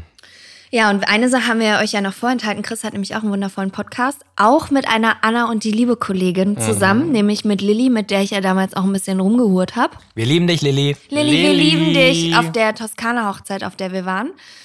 Da schließt sich schon wieder der Kreis. Ihr beide habt einen Podcast zusammen, der heißt Mea Culpa. Mea culpa, Schande über unser Haupt. Gibt es überall zu hören, wo es Podcasts gibt. Es gibt 30 exklusive Folgen bei Podimo, die werden aber bald auch öffentlich gemacht. Und wir sprechen über, ähm, über was sprechen wir? Über Trash, über, über Trash, Sex, über, über Sex, über. Brüste, über Lillys Kind, über äh, meine Nasenhaare. Es geht über alles. Es ist politisch nicht korrekt und das finden wir großartig. Deswegen auch der Podcast Mea culpa. Und ähm, wer das mag, kann da mal reinhören, überall, wo es Podcasts gibt. Da habe ich sogar auch mal eine Folge, als Lilly nämlich gerade ihr Kind bekommen hatte, gab es Chris Wochenbett. Mhm. Und da bin ich auch in einer Folge zu Gast. Also da könnt ihr mich auch noch mal hören.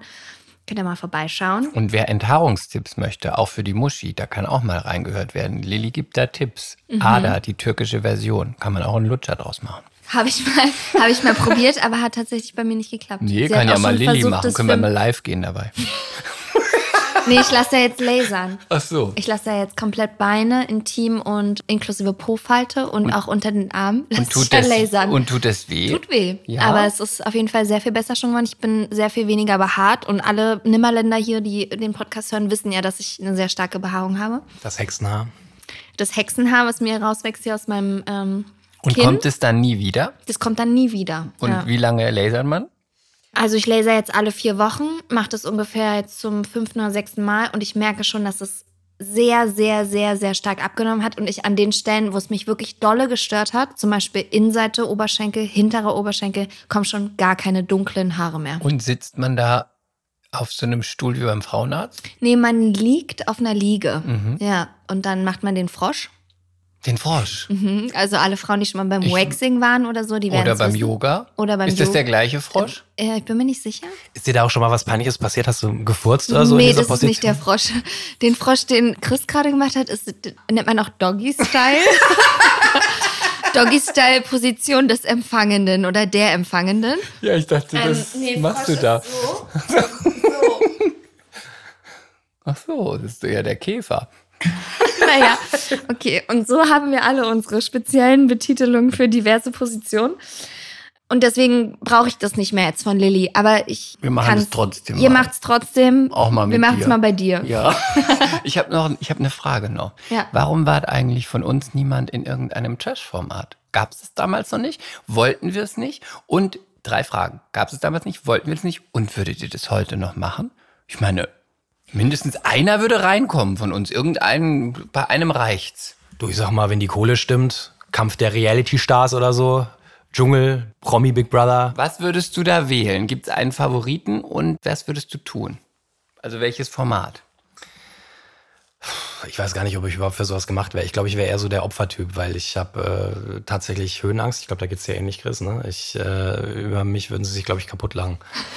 äh, welches Format? Ich glaube, tatsächlich am spannendsten fände ich den Dschungel, weil das äh, so diesen Abenteuercharakter hat. Weißt du, so mit, äh, du fliegst ja nach Australien, du bist ja tatsächlich im Busch. Äh, du hast wirklich Aufgaben, wo du dich überwinden musst. Ne? Die Scheiße, die die da fressen müssen und keine Ahnung was. Und das Detox. Ja, Ist gut für die Haut. Ja. kommen ja da alle richtig abgemagert und gut aussehen wieder raus, ne? Die Fetten. ähm, Je schlanker, desto besser. Schlägt übrigens in die Kerbe von unserer letzten Bodyshame-Folge, aber gut, ja. Ich lasse es jetzt einfach mal so stehen. Es geht alles auf dein Konto, Chris. Team Body Shaming. ja, it. Okay, Dschungel. Jill, zu Dschungel. dir. Ähm, Hättest du, würdest du jetzt und wenn ja, was? also wenn ich es würde, dann müsste ich das erst mit allen Personen absprechen, die in meinem Umkreis sind. Zum Beispiel damals, ich habe ja auch einmal eine Hollywood-Rolle bekommen, die ich übrigens auch bei Basti König hier auf der Couch bekommen habe. Das ist noch eine Sache, die uns und unsere meine Karriere verbindet. Ähm, da musste ich mich ja mal ausziehen. Ganz Ähm, nackt? Ganz, ich hatte einen Tanga noch an, aber es war Nude? Nude-Tanga. Es war trotzdem schon ziemlich nackt und mein erstes Mal so richtig nackig vor der Kamera und war auf jeden Fall krass, weil es war eine Hollywood-Produktion. Mit dem kleinen Bruder von James Franco, glaube Genau, ich. ne? mit Dave Franco, der halt leider auch noch ziemlich heiß ist, muss man dazu sagen. Und das Casting war nackt. Und das Casting war nicht nackt, nee. Aber ähm, sie haben mir dann würde am Telefon, sie haben mir dann am Telefon erzählt, dass ich dann nackt sein muss und so. Und worauf wollte ich hinaus? Dass du nackte Castings magst. das ist, dass ich nackte Castings sage. Nee, dass es für mich auf jeden Fall eine ziemlich große Sache war und dass ich da auch vorher mit meinen Eltern drüber gesprochen habe, ob das für die okay wäre, wenn ich nackt in einem Kinofilm zu sehen wäre. Warum? Du warst doch schon erwachsen. Ja, keine Ahnung. Ja, gute es- Frage. Aber ganz süß. Gute Frage. Weil es ja, ein Ki- ist ja nicht, dass du sagst, du machst einen Sexfilm, sondern ein Kinofilm ist ja, halt. ich habe auf jeden Fall meine Eltern nicht um Erlaubnis gebeten, aber ich habe sie einfach um ihren Rat gefragt, Ah, ob, ja, das, ob sie das okay finden würden. Und dann haben beide gesagt, ich kann es irgendwann mal als Jugendsünde verbuchen, falls es richtig schlimm wird. Und so würde ich das, glaube ich, heute auch machen. Ich würde erstmal meine, mein engeres Umfeld fragen, wie peinlich es eigentlich wirklich ist. Aber im Zweifelsfall, wenn die Kohle stimmt, würde ich es, glaube ich, auch machen und dann wäre es der Dschungel. Weil, ganz ehrlich, könnt ihr euch noch erinnern, wer in der letzten Staffel war? An der Nein. vorletzten, in der Nein. vorvorletzten? Nein. Kann sich überhaupt irgendjemand erinnern, vielleicht an den Dschungelkönig, kann man sich vielleicht an drei oder vier erinnern. Das gibt's aber irgendwie gefühlt schon seit 15 Jahren. Also ob du da jetzt dabei warst oder nicht, glaube ich, weder schadet es deiner Karriere, noch bringt dir das irgendwas. Du kann, nimmst halt die Kohle mit. Ja, Hauptsache gut die ist. Kohle stimmt. Ja. So, Ja, und Hauptsache das, die Kohle stimmt, und da das bin ich wieder Kapitalismus. und ja, das finde ich in. irgendwie auch dann interessant. Also, und dann finde ich nämlich, glaube ich, diesen Charakter von, es ist ein Abenteuer und ich überwinde mich und es gibt verrückte Aufgaben und ich gehe an meine Grenzen, fände ich dann interessant. Das Einzige, was mir sehr, sehr fehlen würde, wäre Alkohol, weil ich glaube, ich würde dir alle, ich würde dir alle Challenges bestehen, wenn ich genug getrunken hätte. Sekt hätte. Also das ist Ja. das, das ist das, wo ich auch gerade überlege. Ich würde es auf jeden Fall, bis vor Jahren hätte ich auf jeden Fall gesagt, ja. Jetzt würde ich auch überlegen, aber wenn du willst, doch machen. Würdest du doch machen. Würdest ne? doch machen. Ich würde wahrscheinlich auch, ich hätte das, ich, bei mir würde es äh, in, zwischen Dschungelcamp und Kampf der Reality Stars, weil beim Kampf der Reality Stars hast du noch ein bisschen Luxus. Kannst zwischendurch mal einpicheln, vielleicht dürfen die auch mal aufs Handy schauen, du hast doch deine Klamotten, du darfst dich mal, du darfst dich mal rasieren. Kenne ich mich leider zu wenig aus. Ich kenne eigentlich der nur den Dschungel, Dschungel. ist das Abenteuer auf jeden Fall. Aber Mhm. ich glaube, die Gefahr wäre, dass, dass das ganz schlecht für mich ausgehen würde. Weil ich so ungefiltert du wäre so, und mich du so würden. auch schreien und so Ich- richtig so typisch so ein ich wäre so ganz schlimm. Ich glaube, ich wäre Du ganz. wärst ein Opfer. Ich wäre Typ Opfer auf jeden Okay. Fall mit den Kakerlaken und ich würde überall nur, ich kann das, ich kann das, ich habe Angst, ich kann das auf gar keinen Fall. Und dann, ich habe nur einen Stern. Ich kann auch nichts essen, weil nur ich, einen ich kann auch nichts essen, weil ich finde alles ekelhaft, ich will nichts essen. Ich wäre ganz schlecht. Ich wäre so, ich hab, könnte auch nicht in, diese, in die Dunkelheit rein, da habe ich wahrscheinlich schon wieder Platzangst, also ich wäre richtig Typ Opfer. Ich glaube, ich wäre da schon so ein richtiges Survival-Girl. Nee, glaub, ich, so würde nur plärren und auch schreien. Und das Schlimme ist, dann wirst du ja weiter reingewählt. Aber ich glaube, was richtig schlimm wäre, ist die Leute, mit denen man drin ist. Mhm. Weil je nachdem, wer dann drin ist, ich wäre dann sehr ungefiltert und ich könnte dann auch nicht so, ich würde vergessen, dass da eine Kamera ist. Und ich würde dann, wenn ich jemanden cool finde, sagen, oh Gott, wer ist die denn? Die ist doch völlig fett und die ist doch hässlich und widerlich und die kennt doch gar kein Mensch. Und wahrscheinlich würde ich es auch irgendwann zu ihr sagen. Das heißt, es würde Ja. nicht gut für mich ausgehen. Ja. Deswegen wäre besser, wenn Aber ich es lassen selbst würde. dann, selbst dann, wer weiß es drei Wochen später? Keine. Da hast du Niemand recht. weiß es Und mehr. ich habe eine Sache, die mich davon abhalten würde vielleicht. Weil ich immer mein ganzes Leben dann in einer Reihe genannt werden würde, falls man das mal tut mit Leuten wie Danny Büchner, Nadel, hm, dann denkst du, du reißt dich da dann auch ein. Das Aber das so, sind doch alles deine Vorbilder. Nein, mein Du Vorbild. liebst Nadel. Na, ich liebe Nadel, das ist nicht mein Vorbild. Ich würde es ja immer sagen, mein Vorbild ist äh, Kadalot. Ach ja, okay, na, das ist natürlich ein ganz anderer Schlag. Ja, natürlich. Ganz anderer Schlag. Ja, schön. Wie- Ich würde gerne noch zum äh, vielleicht jetzt baldigen Abschluss eine, eine schöne Nimmerländer-Frage stellen. Welche Disney-Figur wärst du, Chris? Wenn du eine Disney-Figur wärst. Sag du erst, ich muss zwischen zwei hin und her schwenken. Oh, ey, das ist eine ganz krasse Frage. Ähm, Ja, es ist ja auch ein krasser Podcast. Also, Ja. was hast du erwartet? Das ist alles wahnsinnig intellektuell und schwierig. Bei mir gibt's. hm. Lass uns beide auch mal parallel überlegen, Chris, was wir denken, was Basti wäre. Ganz ehrlich, jetzt nicht, weil der Podcast Peter Pan-Syndrom heißt, äh, wäre tatsächlich Peter Pan meine Wahl. Hätte ich auch gedacht. Oder der fliegende Teppich von Aladdin. Oh, das ist deep. Denkt mal drüber nach, Freunde. Denkt mal drüber nach. Okay. Jetzt du. Ich? Ja. Also ich habe schon mal gesagt, aber ich sag's gerne nochmal, was ich mir wünschen würde, was aber niemand mit mir assoziieren wird, ist Pocahontas, weil ich liebe Pocahontas. Pocahontas ist einfach der Inbegriff von Natur, von Freiheit. Sie ist einfach stark, frei. Und ich liebe Pocahontas. Ich habe sogar neulich, das ist mir jetzt ein bisschen peinlich, aber die Stimm Synchronstimme von Pocahontas. Ich hatte damals so eine CD, wo dieses Hörspiel halt drauf war und ich kann das heute immer noch mitsprechen und auch Farbenspiel des Winds und diese ganzen Lieder, ja, ich liebe die einfach. Und die Stimme von Pocahontas, die spricht auch heute immer noch Filme und alles und die ist eine sehr bekannte Synchronstimme. Und ich habe dir auf Instagram geschrieben, dass ich sie liebe. dass, ich, dass ich, wenn immer ich ihre Stimme höre, dass ich dann an meine Kindheit denken muss und dass sich ihre Stimme nach zu Hause anfühlt und dass ihre Stimme so toll ist und dass ich sie so toll finde. Hat sie beantwortet? Opfer, richtig Opfer. Und dass ich das, und dass ich dann die ganz, ganze Hörspiel von Pocahontas noch mitsprechen kann und so. Sie hat nie auf diese Nachricht geantwortet. ja, also ich wäre gerne Pocahontas.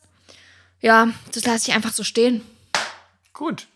Ich habe tatsächlich, äh, es geht ja um Märchen wahrscheinlich, oder muss es ein Na, Disney? Peter, ne, Disney, Peter, also Weil ich, wie, ja, dann, dann muss ich es daran machen. Dann, wenn es Disney ist, ich muss es dann aber noch ergänzen. Disney wäre, ist es Disney?